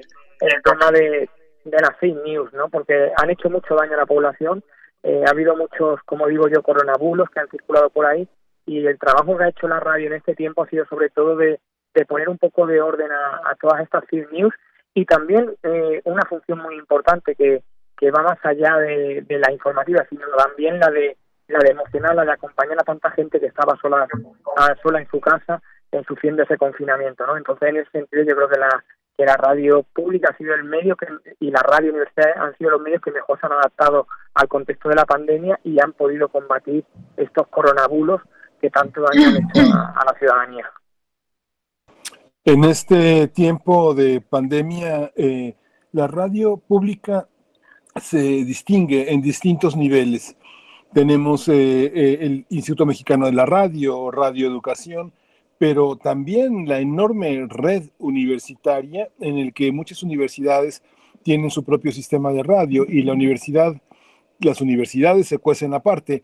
¿Cómo entender esta misión de la radio universitaria? Tú desde toda tu desde toda tu visión y la, cómo lo has visto, cómo empezamos contigo, Hilda Saray. Gracias. Eh, pues mira, en principio yo consideraría que, bueno, la radio universitaria también es radio pública. Por supuesto que hay diferencias y que hay toda una mística, por supuesto, y todo un compromiso delineado desde las radios universitarias como radios públicas o de servicio, de servicio social, digamos, en el caso de México. Yo creo que eh, un elemento característico de las radios universitarias en estos tiempos ha tenido que ver con su vitalidad, con su enorme vitalidad para que desde la juventud de sus hacedores y el impulso de la universidad misma les ha permitido salir avantes de esta emergencia con buen humor, con una capacidad de reinvención muy importante y con un espíritu que muy críticamente reconoce las dificultades de la situación contemporánea, pero que también ha propuesto expresiones de humor, de reflexión, de introspección, de crítica social, de valoración de lo que está sucediendo y con mucha disposición además para ir adelante. Creo que las radios universitarias en México, eh, actualmente yo estoy colaborando como defensora de las audiencias de One Radio y también eh, me doy cuenta de este trabajo al interior. Conozco lo que están haciendo en Chihuahua, lo que están haciendo, por supuesto, ustedes, lo que hace eh, la Ibero y otras universidades universitarias, otras radios universitarias. Y en todas hay esta enorme vitalidad para salir adelante, para ir eh, proponiendo con una gran apertura caminos nuevos después de esta emergencia o incluso mientras estemos en emergencia, la palabra de las radios universitarias parece decir, no nos detenemos, vamos adelante, estamos vivos, desde donde estamos, estamos proponiendo cosas nuevas y eso yo creo que es fundamental. Porque además las radios universitarias, en el caso de México, han respondido desde el punto de vista tecnológico con mucha más rapidez y con mucha más eh, solvencia en el manejo de las plataformas, de hacer convergencia con todos los recursos que hay a la mano, con conectar cables, con sacar los aparatos, con mandar a la gente a su casa y desde ahí reunirse. Creo que esa vitalidad es característica de la radio universitaria en México. ¿El caso de Cuduyo? Bueno, a mí me han encantado escuchar las palabras de Hilda porque yo creo que conoce muy bien lo que es el espíritu de las emisoras y de las estaciones radiofónicas universitarias, tal cual se nota esa, esa visión que tiene. Y tengo que decir que el papel que ha jugado la radio universitaria en este tiempo ha sido, ha sido fundamental eh, fundamental en el sentido de, que ha llevado muchas veces incluso delantera a la radio pública. Nosotros nos han pedido colaboraciones desde, desde la radio pública aquí a nivel nacional, Radio Nacional de España, con la que colaboramos eh, de manera muy, muy eficaz porque tenemos un convenio de colaboración directa en nuestra asociación aquí en España, que es la Asociación de Radios Universitarias de España, tiene un convenio con Radio Nacional de España, colaboramos mucho y hemos estado eh, haciendo haciendo mucho trabajo conjunto en favor, en favor precisamente de, de, de tener una ciudadanía informada en un momento de desinformación total, porque era una situación muy complicada. Eh, la radio universitaria aquí en España no es una radio que, que tenga la tradición que tiene en México, donde donde aquí hace unos años celebramos el 80 aniversario de, Radio UNAM con su con su director eh, Benito Taibo en 2017. Aquí la radio más antigua tiene apenas eh, 40 años. Es, es una diferencia muy grande. Son radios aquí en España muy formativas, pero a pesar de eso hemos conseguido que toda esa, esa vitalidad que decía Hilda de la gente joven haya quedado plasmada en esta en esta pandemia haya quedado plasmada porque ha conseguido sacar adelante programas muy buenos eh, desde casa, haciendo radio desde casa, gente que no está acostumbrada a hacer radio. Entonces, en ese sentido, yo creo que hemos hemos dado eh, un paso adelante y hemos nos hemos convencido de, que realmente las tecnologías de la información y la comunicación, la radio universitaria las tiene asimiladas. Y lo que hay que trabajar ahora, como yo digo siempre, es en la revolución de los contenidos. Y, y esto, este tiempo de pandemia, yo creo que nos ha acercado más a los jóvenes, que siempre se dice que los jóvenes no escuchan la radio, están despegados de la radio, pues yo creo que aquí en España hemos conseguido que los jóvenes se acerquen a, a la radio gracias a una revolución de los podcasts, porque como decía antes, no ha sido todo información, ha habido mucho contenido que se ha puesto en valor y que se ha puesto gracias a, a propuestas que han salido de la radio universitaria. Así que en ese sentido yo creo que la radio universitaria ha jugado un papel clave en, el hecho de, de volver a acercar a los jóvenes a, a, a los radioescuchas jóvenes a las emisoras eh, a las emisoras ya no solo a las emisoras sino al, al, gusto de poder escuchar radio no finalmente lo que nos comparten aquí son dos visiones que se complementan. Es muy interesante escuchar lo que, lo que nos comentas, Daniel Martín Pena, eh, sobre, digamos, la reciente creación, el camino eh, corto y el futuro largo que tiene la radio universitaria en España. Eh, Hablaremos más adelante del podcast y de esta vitalidad que puede tener la radio universitaria y la radio pública en estos momentos, pero yo les preguntaría eh, si, efectivamente es un reto encontrar la voz de una radio universitaria, porque una universidad cuenta con una dimensión muy amplia de opiniones, de opiniones críticas, eh, en su interior eh, se, se generan pues dinámicas muy diversas entre sí, opiniones opuestas, contrapuestas, incluso diversas, pues cómo recoger esta diversidad de voces, cómo ser eh, el órgano de difusión de una universidad sin perder también la, la esencia o la identidad de la, de la, propia radiodifusora, maestra Hilda.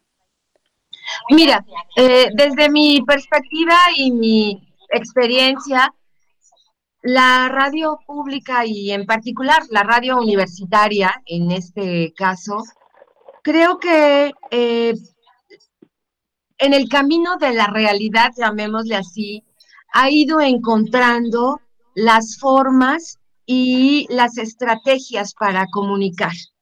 Por supuesto que al ser una radio universitaria, tiene una impronta, tiene una relación directa y de una manera muy orgullosa con su universidad.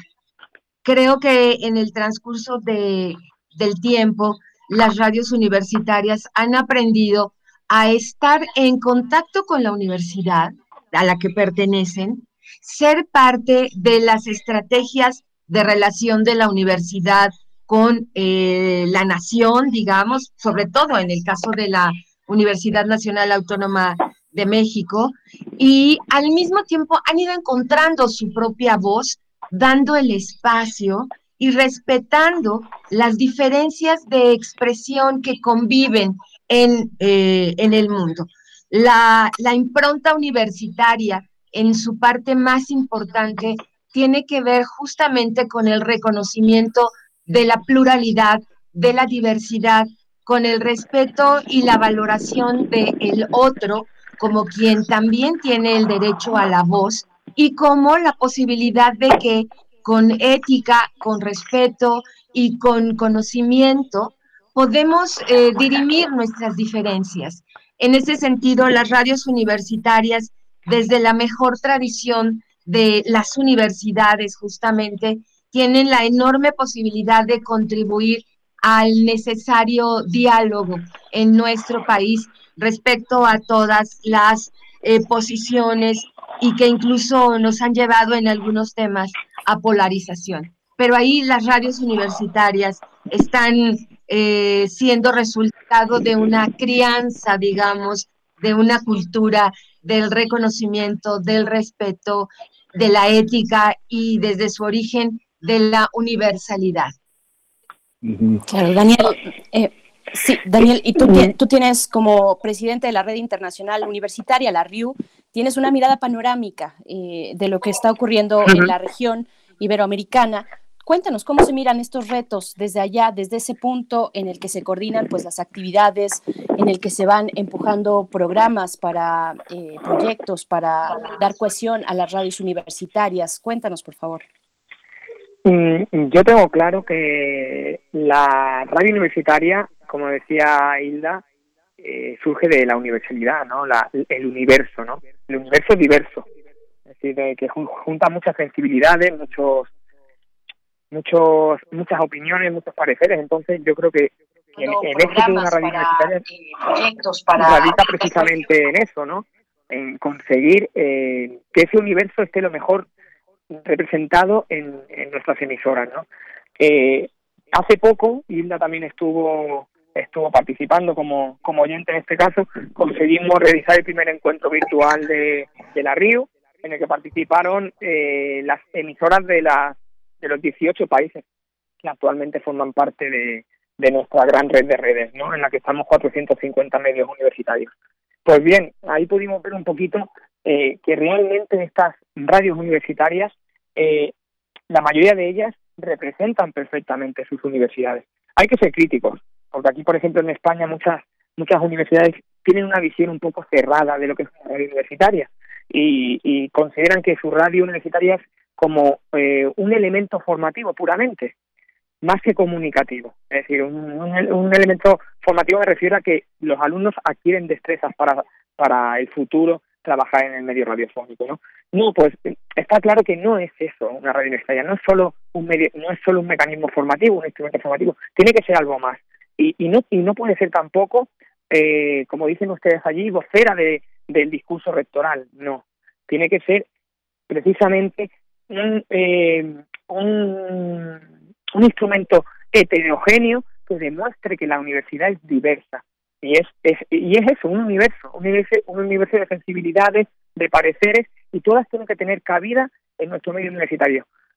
los que sean críticos con el rector, los que alaben al rector, todos, más allá de cualquier política universitaria. Entonces yo creo que eh, no vamos a decir que, que dentro de la RIU todas las radios universitarias tienen ese modelo, porque hay radios universitarias que evidentemente son voceras del rector, eh, pero eh, lo ideal, el, la radio universitaria ideal y que, y que Mm, hemos eh, eh, concretado entre toda la gente que estamos dentro de la radio es esa, ¿no? Es la que demuestre que, que la radio es precisamente eso, un universo diverso en el que caben todos los pareceres. Esa es la, la filosofía por la que estamos trabajando en la RIO y que, bueno, eh, cualquiera eh, que pueda escuchar, ojalá ese, ese, encuentro que tuvimos, que está alojado en las redes sociales, el primer encuentro virtual de la RIO, va a ver esa diversidad en, las manifestaciones de las de las distintas personalidades de, estos países que forman parte de nuestra red, ¿no?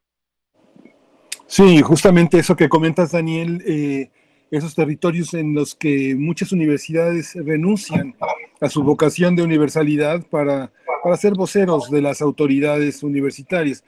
Pero aquí, ¿qué elemento, que el ejercicio de la autonomía permite también tener un ejercicio muy libre de el periodismo también como una, un espacio autónomo que permite ser la crítica y la autocrítica de la propia institución.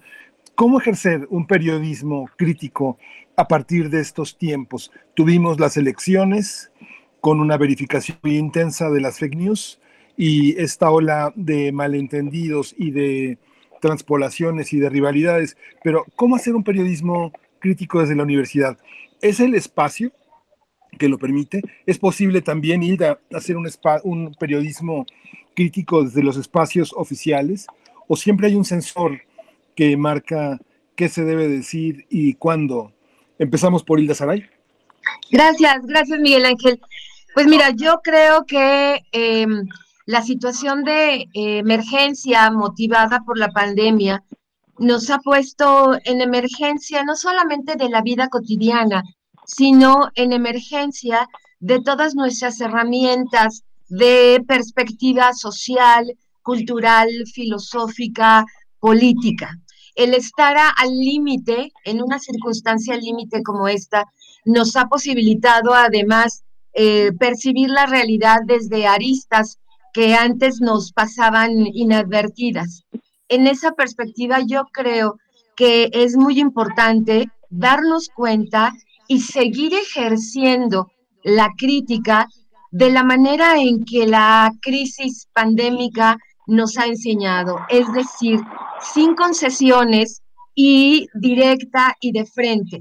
Una condición como la de la pandemia que nos ha obligado al confinamiento, que nos ha obligado a centrarnos en lo esencial, que nos ha puesto en crisis de nuestras ideas, nuestras convicciones y que ha puesto de relevancia la importancia de eh, la salud, de la vida, de pensar en el cuidado de los otros y de concentrarte en lo que es verdaderamente importante, nos señala entonces que desde los medios de comunicación, particularmente los públicos y los universitarios, hay un compromiso muy importante para no ser, eh, para no tener concesiones respecto al ejercicio crítico y al análisis de la realidad. Por supuesto que nos obliga a un ejercicio ético, responsable, de manejo de información con datos y con un conocimiento de lo que se está hablando,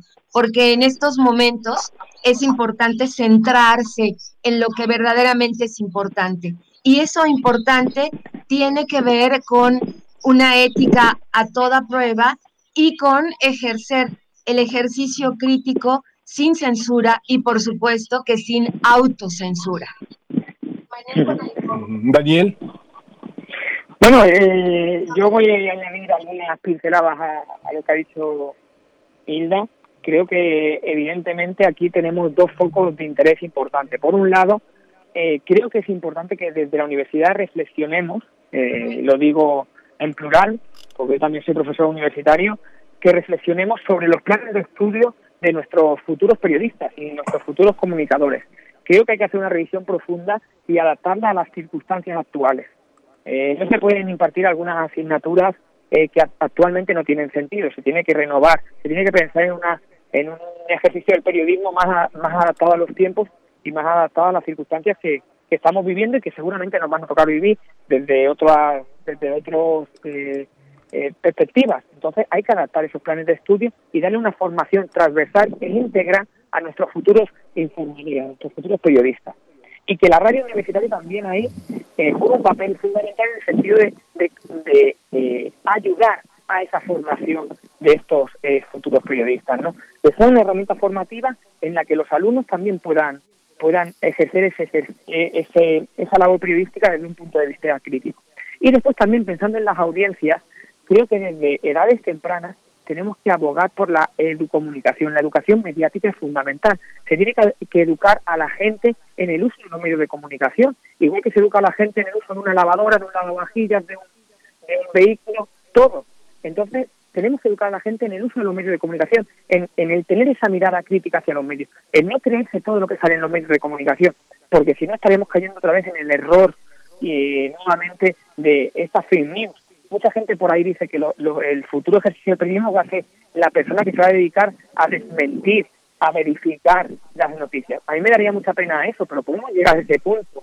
No estamos tan lejanos porque nos hemos dado cuenta en la pandemia la cantidad de sobreinformación y sobre eh, falsa información que ha circulado por las redes.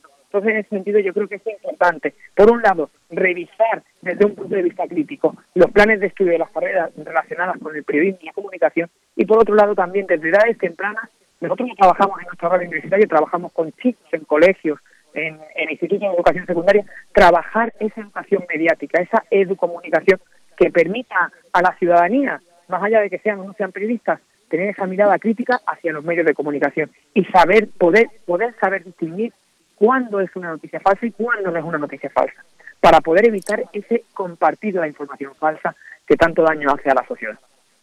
Estamos conversando sobre la radio pública en tiempos de pandemia, de coronavirus, a 100 años de la radio también. Y conversamos con Hilda Gómez, ella es defensora de las audiencias de Guam Radio 94.1 FM en la Ciudad de México, y también con Daniel Martín Pena, es director de Radio Onda Campus en la Universidad de Extremadura en España. Eh, para, para, mi, eh, para la pregunta que, que, les quiero plantear, voy a invertir la participación, empezando ahora contigo, Daniel. Y es que, mm, bueno, la universidad cuenta con un catálogo de especialistas, de académicos, académicas, que son, bueno, es una de sus fuentes naturales más cercana. La academia está ahí y, hay que dar voz a la academia, pero la academia puede ser muy alejada del pulso de la vida social, de la vida pública, paradójicamente, ¿no? Eh, puede tener cierta aridez, osquedad con, con la sociedad, con lo popular y, pareciera que está en las alturas. Y, esa es la paradoja de la radio universitaria. yo les preguntaría cómo se resuelve esto, cómo se concilia que una radio universitaria, teniendo esta fuente a la mano, que es la academia, pueda también al mismo tiempo eh, moverse de, esa frecuencia y hacia, hacia espacios de cercanía y de calidez con las audiencias. ¿Cómo, cómo se, se realiza esto, Daniel?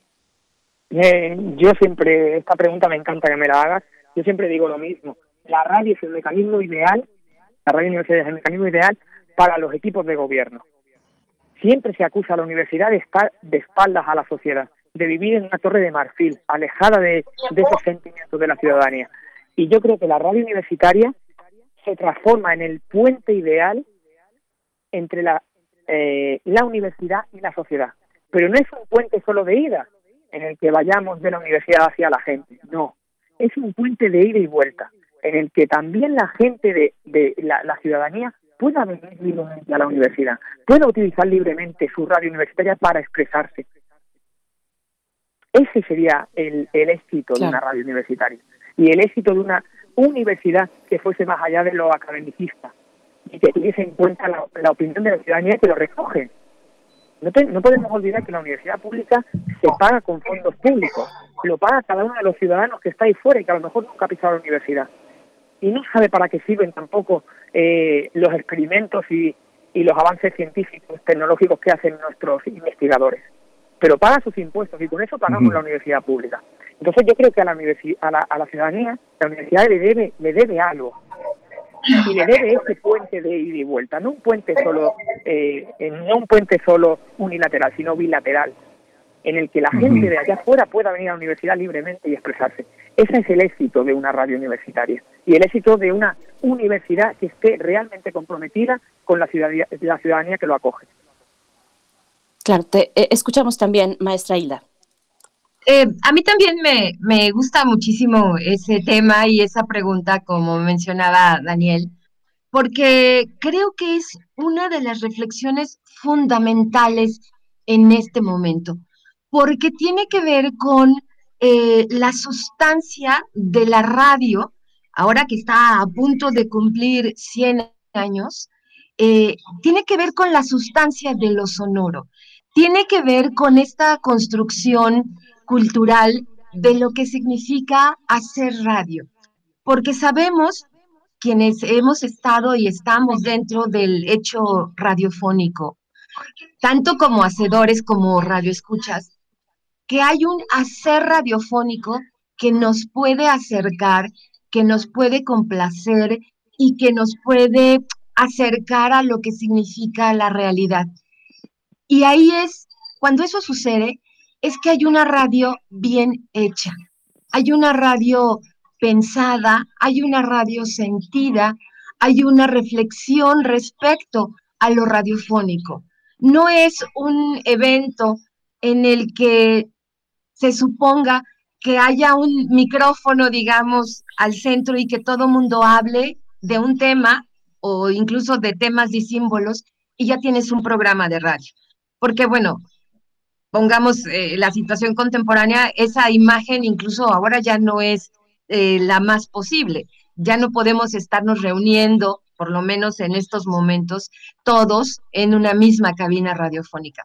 Entonces, volviendo a la reflexión, creo que el tema tiene que ver, en el caso de eh, la academia, entendida como esta actividad universitaria y su presencia en la radio, hay necesariamente la posibilidad, la exigencia, diría yo, de que haya una traducción a elementos radiofónicos, que este hacer y este saber hacer radiofónico regrese, se reflexione y se ejerza al aire.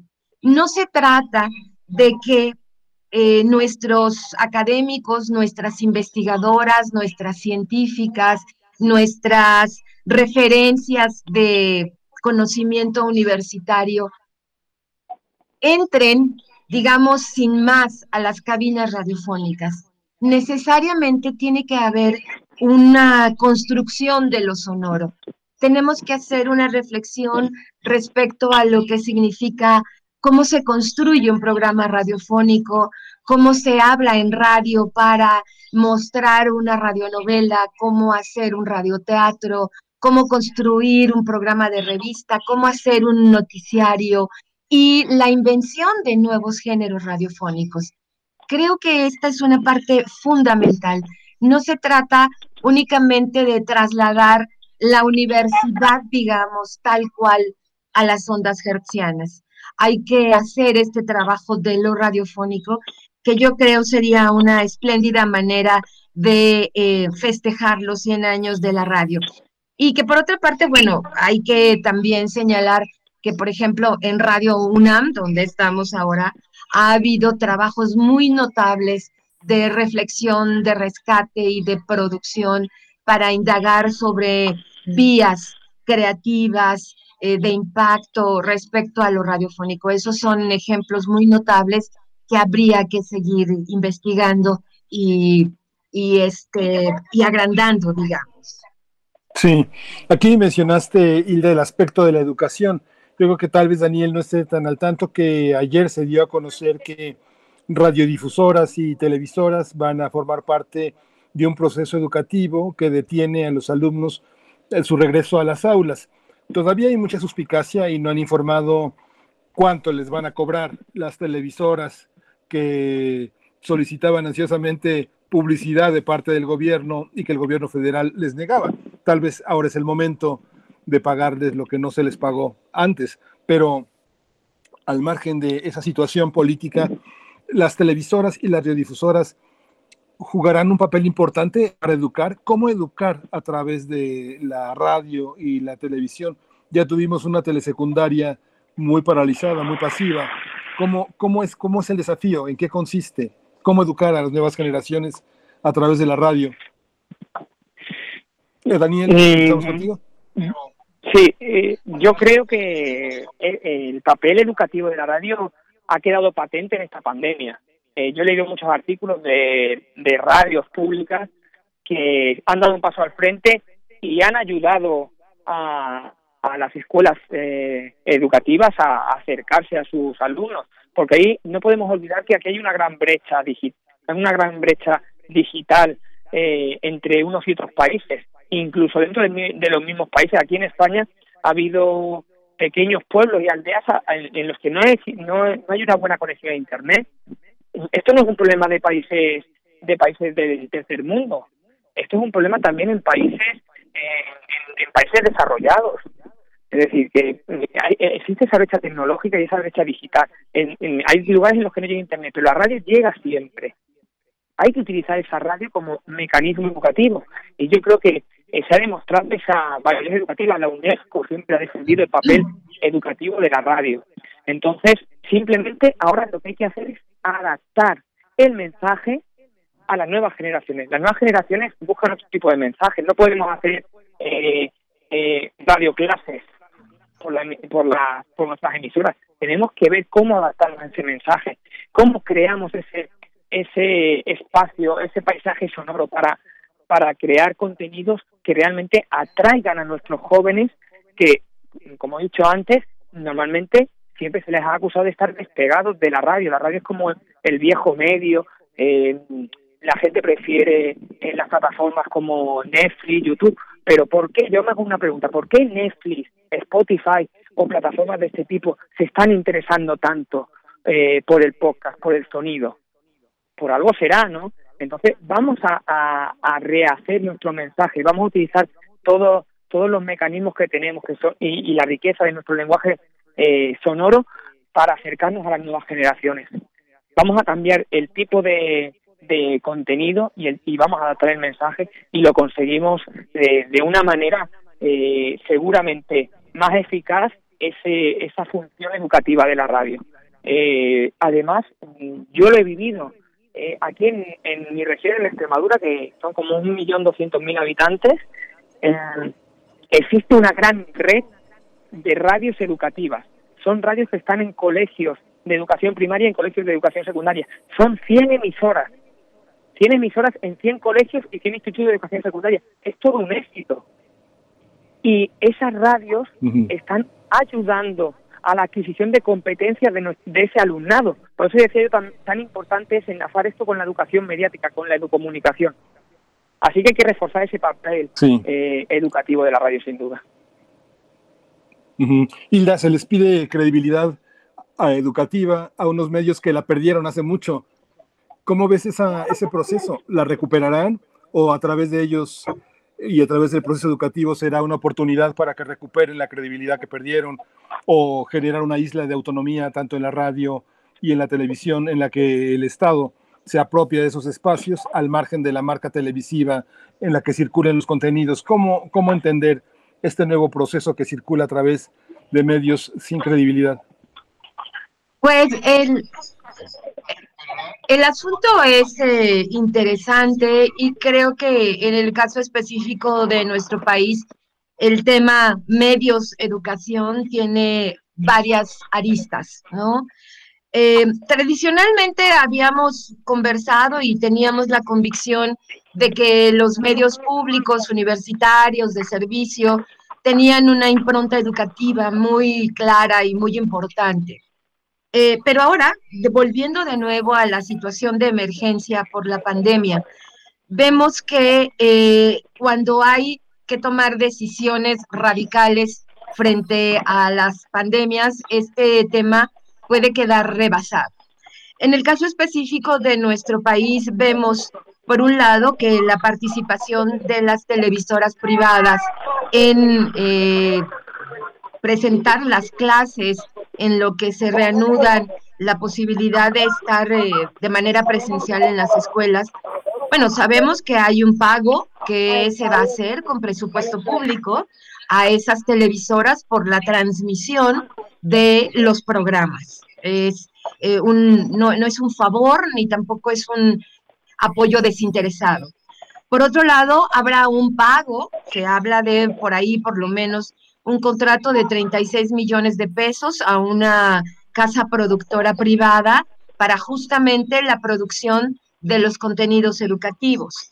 Entonces, ahí hay una, una reflexión primera. Uno, que los medios públicos que tradicionalmente han estado eh, orientados hacia temas educativos, en este momento no han sido considerados plenamente para incorporarse a esa eh, actividad masiva de eh, ofrecer el servicio educativo para toda la población en momentos de emergencia.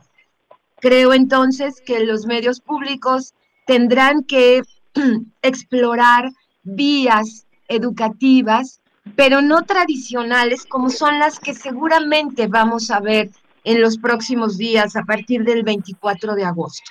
Creo que las transmisiones que veremos de servicios educativos a través de las televisoras privadas y a través del SPR serán contenidos educativos eh, de lo más tradicional. Entonces, a los medios públicos, a los medios universitarios, nos queda la vía abierta para una total experimentación y para tener la oportunidad de buscar, de revolucionar en lo que una educación contemporánea a través de los medios puede significar. Es decir, ¿qué hacemos con los conceptos de inteligencia artificial, de impresión 3D, del pensamiento de lo complejo, de todos estos desarrollos tecnológicos que han cambiado eh, nuestra forma de pensar y con todos estos consumos culturales relacionados con los videojuegos, con las redes sociales, con el conocimiento del mundo más allá de la formalidad acartonada de los procesos educativos tradicionales. Creo que sí hay una circunstancia difícil para los medios públicos y universitarios, pero también hay una puerta abierta para la experimentación. Pues no tenemos más que agradecerles, seguirnos escuchando, ese es un compromiso y además es un placer y es un privilegio.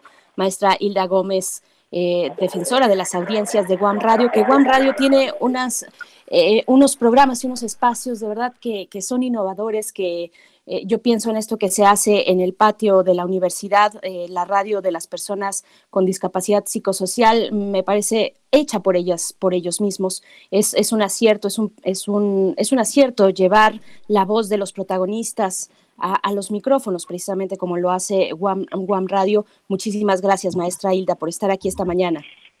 Al contrario, la agradecida soy yo, Berenice. Muchas gracias Miguel Ángel, por esta invitación, la posibilidad de conversar con ustedes y con sus audiencias. Es un enorme gusto y un verdadero privilegio. Agradezco muchísimo la oportunidad y les felicito muy, muy ampliamente por este aniversario y por, insisto, esta vitalidad para seguir adelante y para estar de la mano con las audiencias. Muchas gracias, muy buenos días. Gracias. Muchas gracias a ustedes. Gracias, también Daniel. Martín Pena, director de Radio Onda Campus de la Universidad de Extremadura en España. Pues nos estamos escuchando y encontrando en las frecuencias de la radio pública universitaria. Muchas gracias, Daniel. Gracias, Berenice. Gracias, Miguel Ángel. Ha sido un placer y eh, seguramente nos volvamos a, a escuchar y a encontrar. Muchas gracias. Pues ya nos queda un minuto, Berenice, un minuto para agradecerles a todos ustedes su presencia, su compañía que siga creciendo esta comunidad y, bueno, estamos para, para ser eh, responsablemente emisarios de toda una visión académica, una visión muy fresca, muy artística de nuestra universidad, Berenice. Por supuesto, un agradecimiento a todos ustedes que hacen posible esta radio pública, esta radio universitaria, a todo el equipo de Primer Movimiento, Frida Saldívar, Uriel Gámez, Antonio Quijano, Patricia Zavala, Miriam Trejo, Rodrigo Mota, Tamara Quirós, Arlén Cortés. Gracias a todos ustedes, Miguel Ángel, a ti también. Bueno, también en los controles, eh, siempre presente Socorro Montes o alternando con Arturo González. Gracias a todos los que hacen posible la radio UNAM, la radio universitaria. Nos vamos a despedir. Bueno, también nos nos, mandan por aquí el agradecimiento a, nuestros colaboradores, por supuesto, al doctor Alberto Betancourt, a la doctora Clementina Equigua, a nuestra querida Tessa, a Juan Stack, a Ania Stack también, eh, Tessa Uribe, en fin, eh, todas nuestras voces, las voces que están en, nuestra, en las rúbricas, en, en, este vestido sonoro que acompaña la emisión todos los días, a todos los colaboradores, la verdad es que no terminaríamos porque son muchos y muy variados, a todos ustedes por prestar su tiempo a este espacio público y universitario, muchas gracias y pues con eso nos despedimos, Miguel Ángel. Sí, gracias también, Benito Taibo, que tenemos el privilegio de que dirige esta estación, un gran periodista y un gran escritor, un hombre que sabe respetar a cada uno de los elementos de esta gran producción, de esta gran radio UNAM. Esto fue primer movimiento. El mundo desde la universidad. Radio UNAM presentó Primer movimiento. El mundo desde la universidad. Con Berenice Camacho y Miguel Ángel Quemain en la conducción, Frida Saldívar y Uriel Producción, Antonio Quijano y Patricia Zavala, Noticias, Miriam Trejo y Rodrigo Mota, coordinadores de invitados, Tamara Quirós, Redes Sociales, Arturo González y Socorro Montes, Operación Técnica, y Arlén Cortés, Servicio Social.